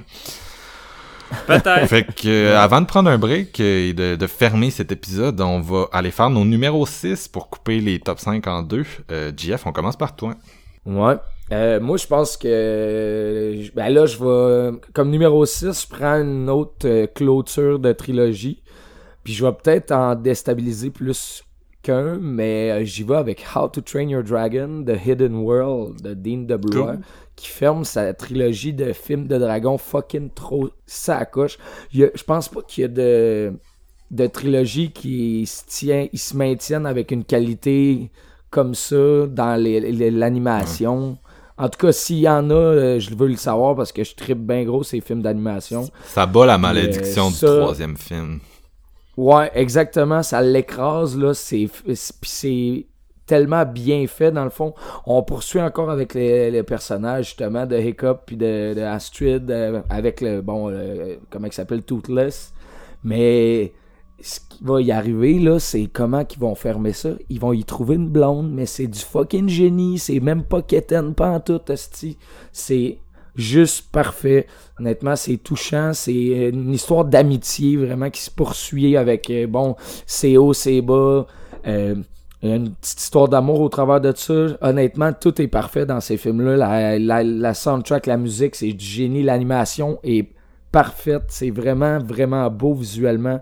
Autant que quand, quand tu suis, même comment c'est mis en scène, la, quand tu suis les dragons pis tout ça, qui vont découvrir le Hidden World, puis tu te rends compte qu'il y a des millions de dragons pis tout ça, c'est c'est juste le genre de film où ce que tu peux comme planer si on veut, tu sais, avec les dragons puis te dire genre that's it, il y a, pas de stress pendant ce temps-là, tu sais, on, on fait juste chiller puis c'est c'est ça que ces trois films là m'ont permis de d'avoir comme feeling parce que ça c'est euh, j'y connaissais pas puis c'est ma blonde elle m'a garoché le 1 puis le 2 on s'est fait les deux dans la même soirée puis je suis ok man puis là l'année prochaine le 3 il sort tu sais fait qu'on on va y aller on va y aller. Je suis comme ben oui c'est sûr qu'on y va. Assez fucking endormi pendant le film man. Je te le jure. J'étais là avec les yeux gros de même esti à la fin man. Je broyais dans le cinéma pendant que ma blonde a ronflé à côté de moi je capotais. J'étais genre sérieusement c'est-tu un revirement de situation sans, sans précédent?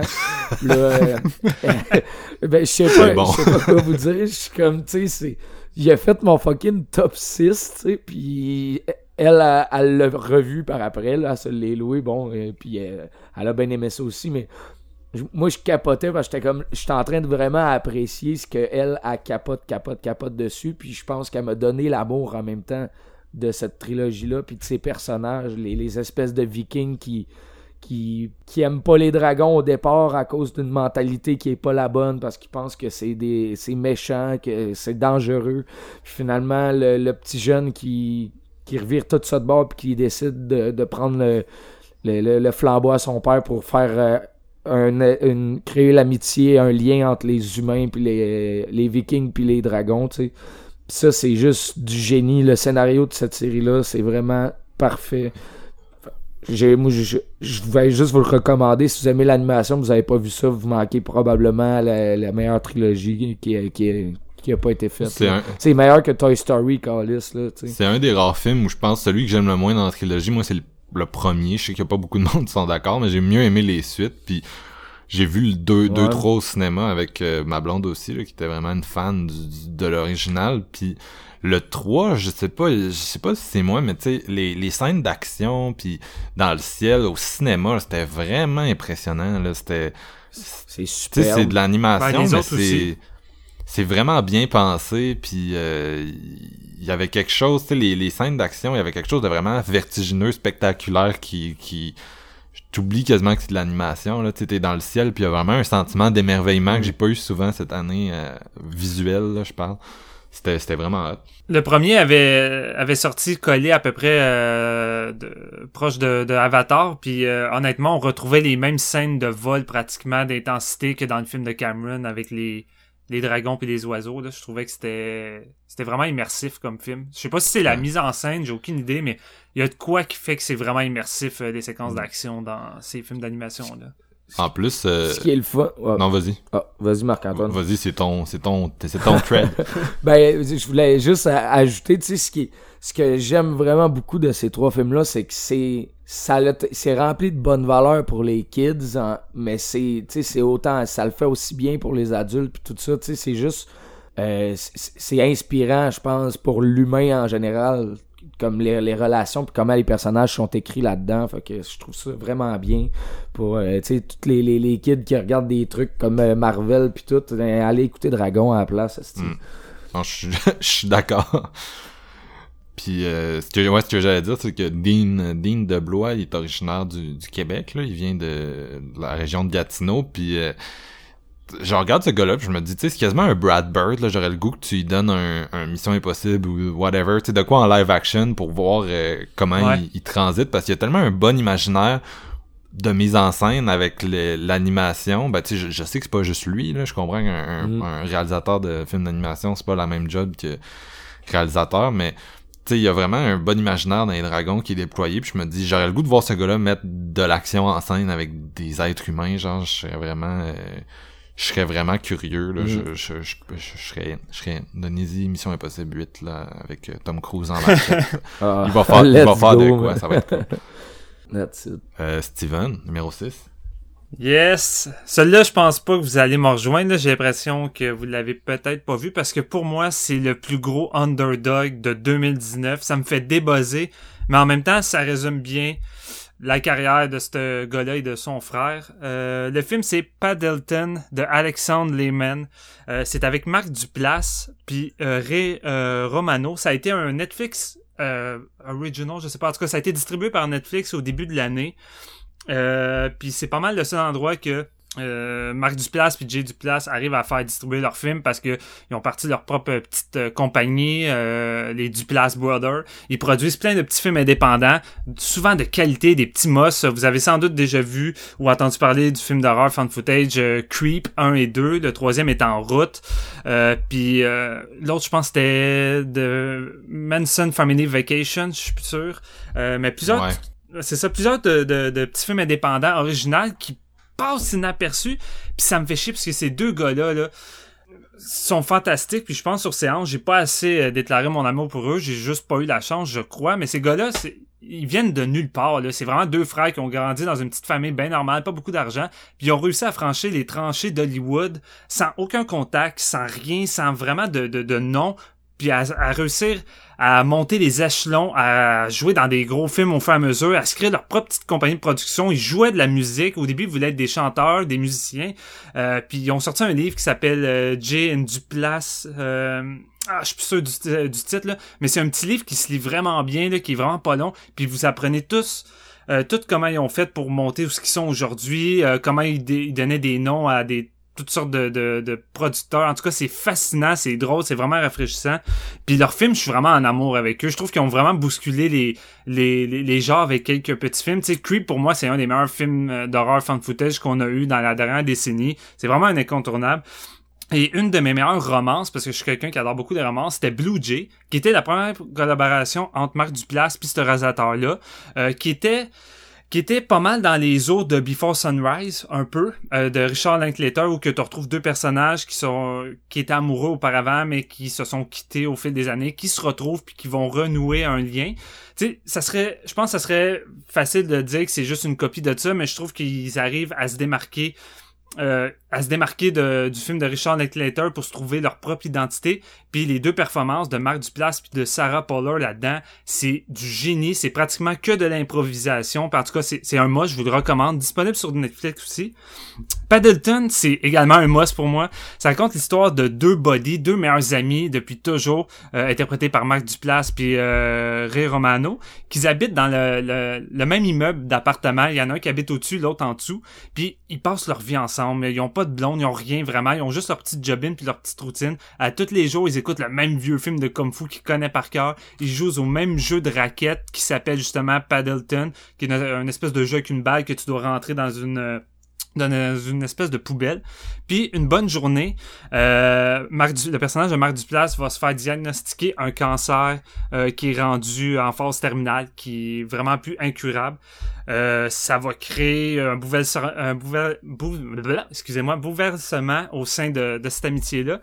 Et Marc Duplass, la façon, son personnage, la façon qu'il voit ça, c'est que il a pas envie d'attendre de, de- d'être tout décalissé puis de mourir dans un état tout croche. Lui, il veut mourir dans le meilleur moment de sa vie, qui est en forme, puis il veut rester avec son, son meilleur chum. Fait que lui, il veut opter pour le fameux médicament que c'est légal là-bas, que tu peux acheter, puis tu mets genre ce produit-là dans un verre d'eau, c'est une genre de poudre, tu bois ça, puis euh, tu, vas te coucher sur ton lit, puis après 10 minutes, t'es mort. C'est comme c'est un suicide assisté que euh, qui est légal là-bas, contrairement mettons, au Québec avec tout ce qui arrive euh, par rapport à ce sujet-là. Et le, malheureusement, ben malheureusement, ce médicament-là est seulement disponible à un endroit qui est crissement loin de, de, de eux. Fait qu'ils vont décider de partir en road trip. Fait qu'on se retrouve dans le fond avec un film qui est un genre de body movie road trip où qu'on va suivre ces, ces deux amis-là aller chercher un médicament et tu vas voir les conséquences de tout cet événement-là sur son meilleur ami qui, qui est là, qui l'assiste, qui l'aide à aller chercher un médicament pour l'aider à mourir alors que lui, il veut essayer de trouver une solution, il essaie d'être plus positif, mais il est pas capable d'accepter la réalité qui est en force terminale, il n'y a plus rien à faire, il va mourir. Fait que le film zigzag beaucoup avec nos émotions, on passe à des moments touchants, des moments drôles, des moments crissement difficiles. Les deux acteurs sont écœurants, je ne comprends pas que ça n'a pas été mentionné nulle part, que ça soit pour les Golden Globes. Ces deux performances-là, c'est autant du gros calibre que peut, l'être un Mario Story. C'est vraiment du, du, du haut calibre, puis c'est souvent mise en scène de façon très simpliste, puis avec des longs plans séquences, un peu comme Mario Story, et euh, tout ça pour aboutir vers une dernière demi-heure qui m'a fait pleurer comme c'est pas possible euh, cette année. C'est le film qui m'a fait le plus pleurer. Je l'ai écouté avec ma copine Chantal. On a broyé comme des enfants. Les dix dernières minutes, c'est un plan séquence d'acting. Euh, norme. C'est, juste, j'en parle là, j'ai, j'ai l'émotion qui me vient à la bouche, là. Mais les deux acteurs, Marc Duplass, là, il est au sommet, Ray Romano aussi. Euh, puis c'est tellement naturel, c'est des personnages, tu sais, c'est pas des personnages euh, qui semblent sortir vraiment d'un film. T'as l'impression que c'est des vraies personnes qui pourraient être avec toi. Tu comprends leur amitié, tu t'identifies à leur amitié. C'est tellement, c'est juste trop vrai. Puis justement, cette 10 dernières minutes-là est tellement puissant. Les dialogues, là, t'as des, vraiment des idées de génie, de simplicité dans, dans les dialogues, que ce soit sur la vie après la mort, ou euh, est-ce que...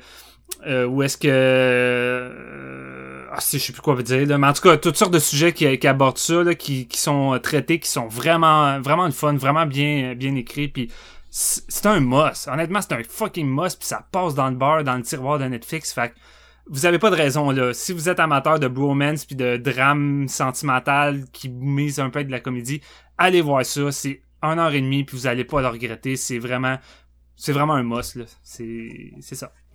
Désolé si je me suis euh, laissé un peu apporter puis décousu là, mais euh, c'est que je, je comprends pas comment ce film-là a autant passé dans le bar là. C'est, c'est fou. L'effet, l'effet Netflix. Ouais, ouais, j'imagine. Il est juste, il est juste dispo sur Netflix, c'est ça que tu disais? Ouais, il est juste dispo euh, sur Netflix euh, comme Blue Jay, mais euh, Blue Jay, je pense, c'est la compagnie de Orchidée qui je pense, c'est relié à Marc Duplass, les frères Duplass, là, mais qui ont distribué Creeps 2 puis les autres petits films des Duplass, fait puis Blue Jay, justement. Fait que ça m'étonnerait pas que Paddleton sorte en DVD par cette compagnie-là, ce qui serait vraiment cool. Ben, les Creeps, par exemple, c'est pas des films des Duplass, là, c'est Patrick chose, je me souviens plus. Non, mais c'est produit par Duplass, si je me trompe pas.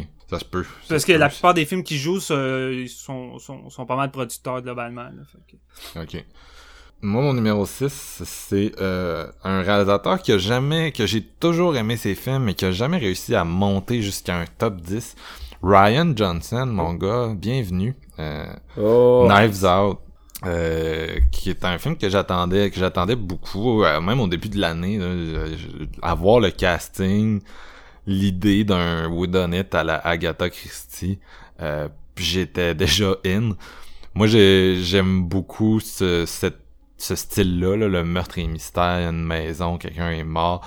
Mais c'était intéressant parce que Ryan amène quelque chose d'assez postmoderne, un peu comme son premier film Brick, là, je sais pas si vous l'avez déjà vu avec c'était un espèce de, de, film noir avec euh, ça reprenait les codes du genre mais c'est c'est comme moderne parce que c'est Joseph Gordon-Levitt qui à l'époque était plus jeune qui enquête à son école secondaire puis euh, il y a il y a eu un il y a eu un meurtre puis euh, là il se met à suivre les pistes il y a des histoires de drogue il y a de la violence puis tu sais ça avait vraiment over the top mais en même temps tout se passe dans un, un contexte de, de secondaire. Fait que ça amène ça amène des thématiques renouvelées puis il, est capable de moderniser ces vieux genres-là dans un sens. Fait que tu vois que c'est un, un, nerd de film, mais en même temps, il, il amène ça à un nouvel endroit. C'est drôle parce que Knives Out, c'est plus euh, Eightful Eight que euh, le, remake de Meurtre sur l'Orient Express. Puis c'est un des trucs qui est drôle, c'est que t'as T'as eu ce remake-là avec son All-Star Cast qui est vraiment passé dans le beurre, qui est un espèce de, projet de vanité, qui avait juste rien de rien à dire de plus que le, film de Sidney Lumet là, qui était sorti euh, dans les années 70, qui, est très bien. Fait que là, c'est comment ah, on va on va faire un remake de ça, mais en gros, c'est juste on amène un nouveau casting. Tandis que des films comme Eightful Eight puis euh, Knives Out qui prennent vraiment la la structure du meurtre et mystère, puis qui amène vraiment un détective à la Hercule Poirot euh, au centre de tout ça. Là. Euh, Ryan va encore plus loin parce que Daniel Craig là-dedans, il joue le détective, mais il joue aussi avec l'accent. Là, il s'appelle Benoît Blanc, puis il parle avec un gros accent Ah, c'est sloppy, quoi, comme euh, le personnage d'Hercule Poirot. euh. puis moi, je, j'ai jamais été un gros fan de Poirot au cinéma, tu sais, avec des vieux acteurs british qui overactaient euh, à fond là. Mais euh, dans cette mouture-là, Benoît Blanc, j'étais fucking crampé. Là. Tu sais, quand il dit euh, The Little euh, Masturbating Nazi là, avec son espèce d'accent fucké, je, braillais. Il y a vraiment des lines là, euh, fucking drôles dans ce film-là. Puis c'est ça, un peu comme les, les autres titres que je viens de nommer, on a vraiment un all-star cast, c'est assez incroyable. Captain America, Captain Von Trapp, euh, Jamie Lee Curtis et Tony Collette, ce qui prouve qu'il a regardé les films d'horreur de 2018 tout comme nous. Euh, euh, écoute, je- je- j'en oublie clairement en ce moment. Il y a Michael Shannon là-dedans, Don Johnson. Écoute, il y a toute une fucking gang d'acteurs. Et euh, Anna de Armas dans le rôle principal qui était... C'est une comédienne que je connaissais pas tant que ça. Je veux dire, c'était une des des, des, euh, des des maniaques dans Knock Knock de Eli Roth, qui était son premier rôle euh, aux États-Unis. Puis c'était c'était la, la- l'espèce de robot hologramme dans Blade Runner 2049. Mais là, pour une fois, elle a vraiment un, un rôle central. Puis euh, elle a, je trouve que c'est vraiment un- une performance qui, écoute, si elle, elle a pas une avalanche de rôle après, je comprends pas parce qu'elle est vraiment très très bonne euh, dans le film. Là, elle tient ça dans son ensemble. Puis pour, Je pense qu'elle va jouer dans le prochain James Bond. aussi. oui, oui, oui, dans Ouais. le prochain James Bond, elle, elle reste avec euh, Mm. Daniel Craig. Mais euh, non, c'est- tu sais, c'est c'est rare que je me fais rouler dans la farine par un whodunit, fait que je respecte vraiment ceux qui arrivent à le faire. Celui-là, il est parvenu. Et là, bien sûr, je peux pas en dire trop sur l'intrigue, c'est ça qui est plate, c'est que bon, euh, c'est tellement, euh, écoute, c'est biscornu, il se passe plein d'affaires, mais tu sais, tout est tout tout est un, un potentiel spoil. Mais bref, euh, c'est c'est humoristique, mais c'est très, il y a des moments qui sont très noirs. Ça a vraiment un, sais, ça me rappelle vraiment là, les, les classiques du genre avec euh, tout le monde est un, un character actor là-dedans. Là, il joue un personnage puis il joue vraiment bien. Puis tu sais, il est over the top. Là, c'est comme un grand jeu de clous. Puis tout le monde a une, une couleur vraiment spécifique. Euh, il y a des espèces de longues séquences de, de tu il y a des flashbacks, il y a des séquences d'explications avec euh, Daniel Craig, il y a pas de moustache, mais s'il y en avait une, il s'y roulerait là en, en racontant tout ça. puis euh, c'est c'est juste vraiment, c'est une bonne comédie, puis en même temps, oui, ça touche à, à Brick au niveau de la forme, ça touche aussi à, à bien sûr, on n'oublie pas, euh, Ryan Johnson, son profil a largement augmenté quand il a réalisé euh, Star Wars The Last Jedi qui, selon à qui tu parles, est un des meilleurs ou un des pires films de la franchise. Moi, c'est pas mal, de la franchise. c'est pas loin d'être mon préféré là. Euh, des, des Star Wars. Fait que je, je suis vraiment, euh, je- ça, ça a aidé, disons, à ce que je sois vraiment un fan. Puis on retrouve, euh, on retrouve des thématiques assez similaires dans Knives Out. Euh, puis là, je peux pas vraiment aller plus loin. C'est ça qui est plate, mais tu sais, comme vraiment un, un commentaire sur l'Amérique actuelle, puis c'est joué comme une comédie meurtre et mystère dans un grand manoir. Tu sais, c'est un film de genre qui s'amuse, qui s'assume, qui tripe. En même temps, il y a un discours politique qui est vraiment le fun, c'est cathartique, c'est crissement amusant, puis euh, un peu comme Parasite, tu sais, c'est j'étais destiné à plus connecter avec euh, ce genre de, de fantasme politique là qu'avec le dernier Tarantino, tu sais, où euh, des hippies se font défoncer la tête avec des cannes, tu sais, moi c'est plus mon style, c'est de checker Anna de Armas euh, boire euh, son son thé, euh, si vous voyez ce que je veux dire.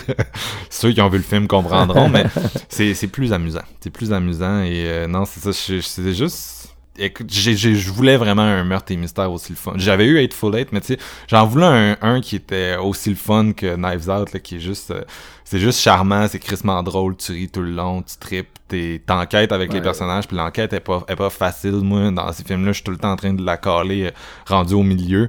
Là, je m'en, dou- je m'en doutais, mais tu sais, je m'en doutais genre cinq minutes avant que le reveal apparaisse, là, fait que tu sais, c'est, c'était bien, là, ils ont réussi à bien me rouler, puis euh, de voir cette grande famille dysfonctionnelle-là un peu imploser, c'était, c'était un grand bonheur. C'est un film parfait à voir dans. C'est sorti à Thanksgiving, là, puis tu sais, ça, ça a roulé dans le temps des fêtes. Ouais, ça a pogné au point où Ryan Johnson pense en faire un, un deuxième, là, ce qui est, ce qui est très cool. Et euh, tu sais, c'est, le film parfait. Ramène pour, euh, Daniel Craig dans ce rôle-là n'importe quand. les parties de Noël euh, crissement euh, messy là tu sais la scène où Tony Collette puis Michael Shannon ils se crient dessus sur euh, les immigrants dans les cages puis j'étais crampé là c'est- c'est puis Don Johnson. Non c'est Don Johnson là, qui est comme une espèce de, de vieux raciste puis en tout cas. Non c'est c'est c'est ça. C'est l'Amérique euh, pour ce qu'elle est là une grande famille dysfonctionnelle euh, quelqu'un est mort euh, qui a tué? Est-ce que c'est la, la petite la petite brésilienne uruguayenne paraguayenne? On sait pas.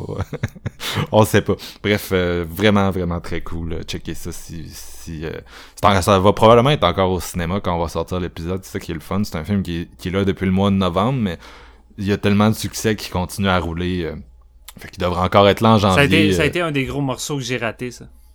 ah, ah, c'est- va, va le voir, va le voir, tu vas vraiment t'amuser. Puis euh, non, c'est ça, c'est c'est cool. C'est cool, fait que ça met fin à Ah, puis un des trucs que je voudrais ajouter sur Knives Out, j'en profite, mais tu sais, tout à l'heure, je disais que j'ai ce que ce qui m'a le plus marqué cette année, c'est des séries, mais je trouve que Knives Out réussit quand même à channeler deux des séries que j'ai vraiment aimées cette année, euh, c'est-à-dire Tchernobyl et Succession. Succession parce que c'est un peu dans le même genre d'environnement là, c'est comme quelqu'un est mort parce que dans Knives Out, le mort, c'est le, le patriarche de la famille, puis c'est un auteur de romans meurtre et mystère, c'est ça qui est cool. Puis, euh, mais tu sais, à la Stephen King, c'est-à-dire qu'il a vendu genre 100 millions d'exemplaires, il est multimillionnaire.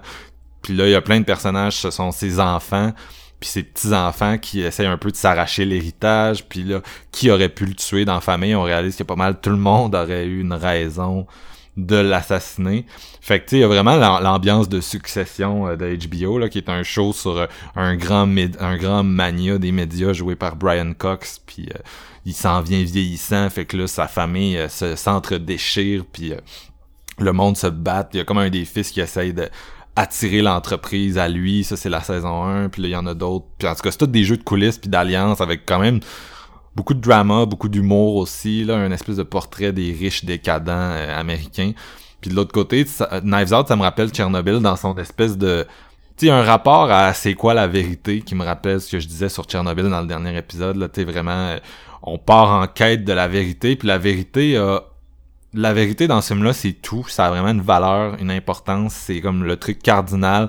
On essaie de transcender toute la bullshit de cette famille-là pour atteindre la vérité.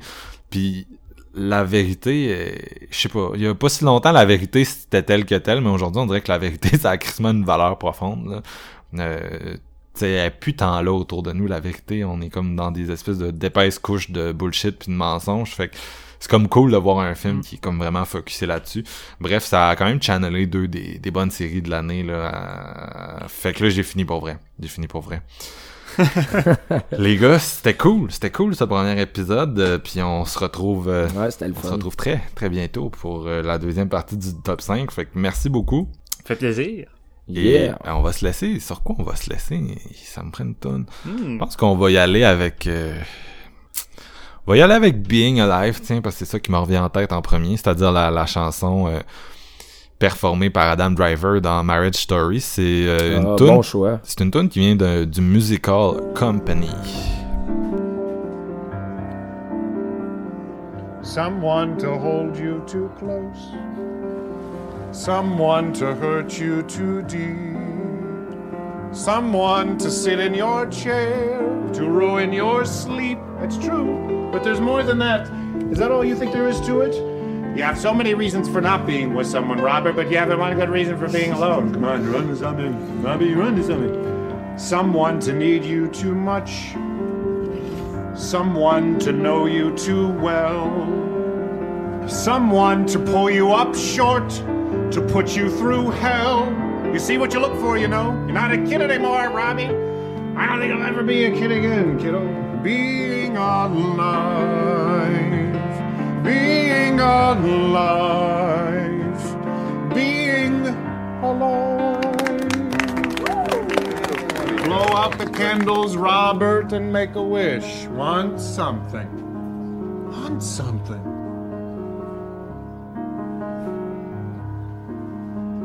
Somebody hold me too close.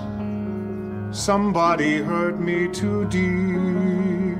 Somebody sit in my chair and ruin my sleep and make me aware of being alive, being alive. Somebody need me too much. Somebody know me too well. Somebody pull me up short and put me through hell and give me support for being alive. Make me alive. Make me alive. Make me confused. Mock me with praise. Let me be used. My days. But alone is alone, not alive.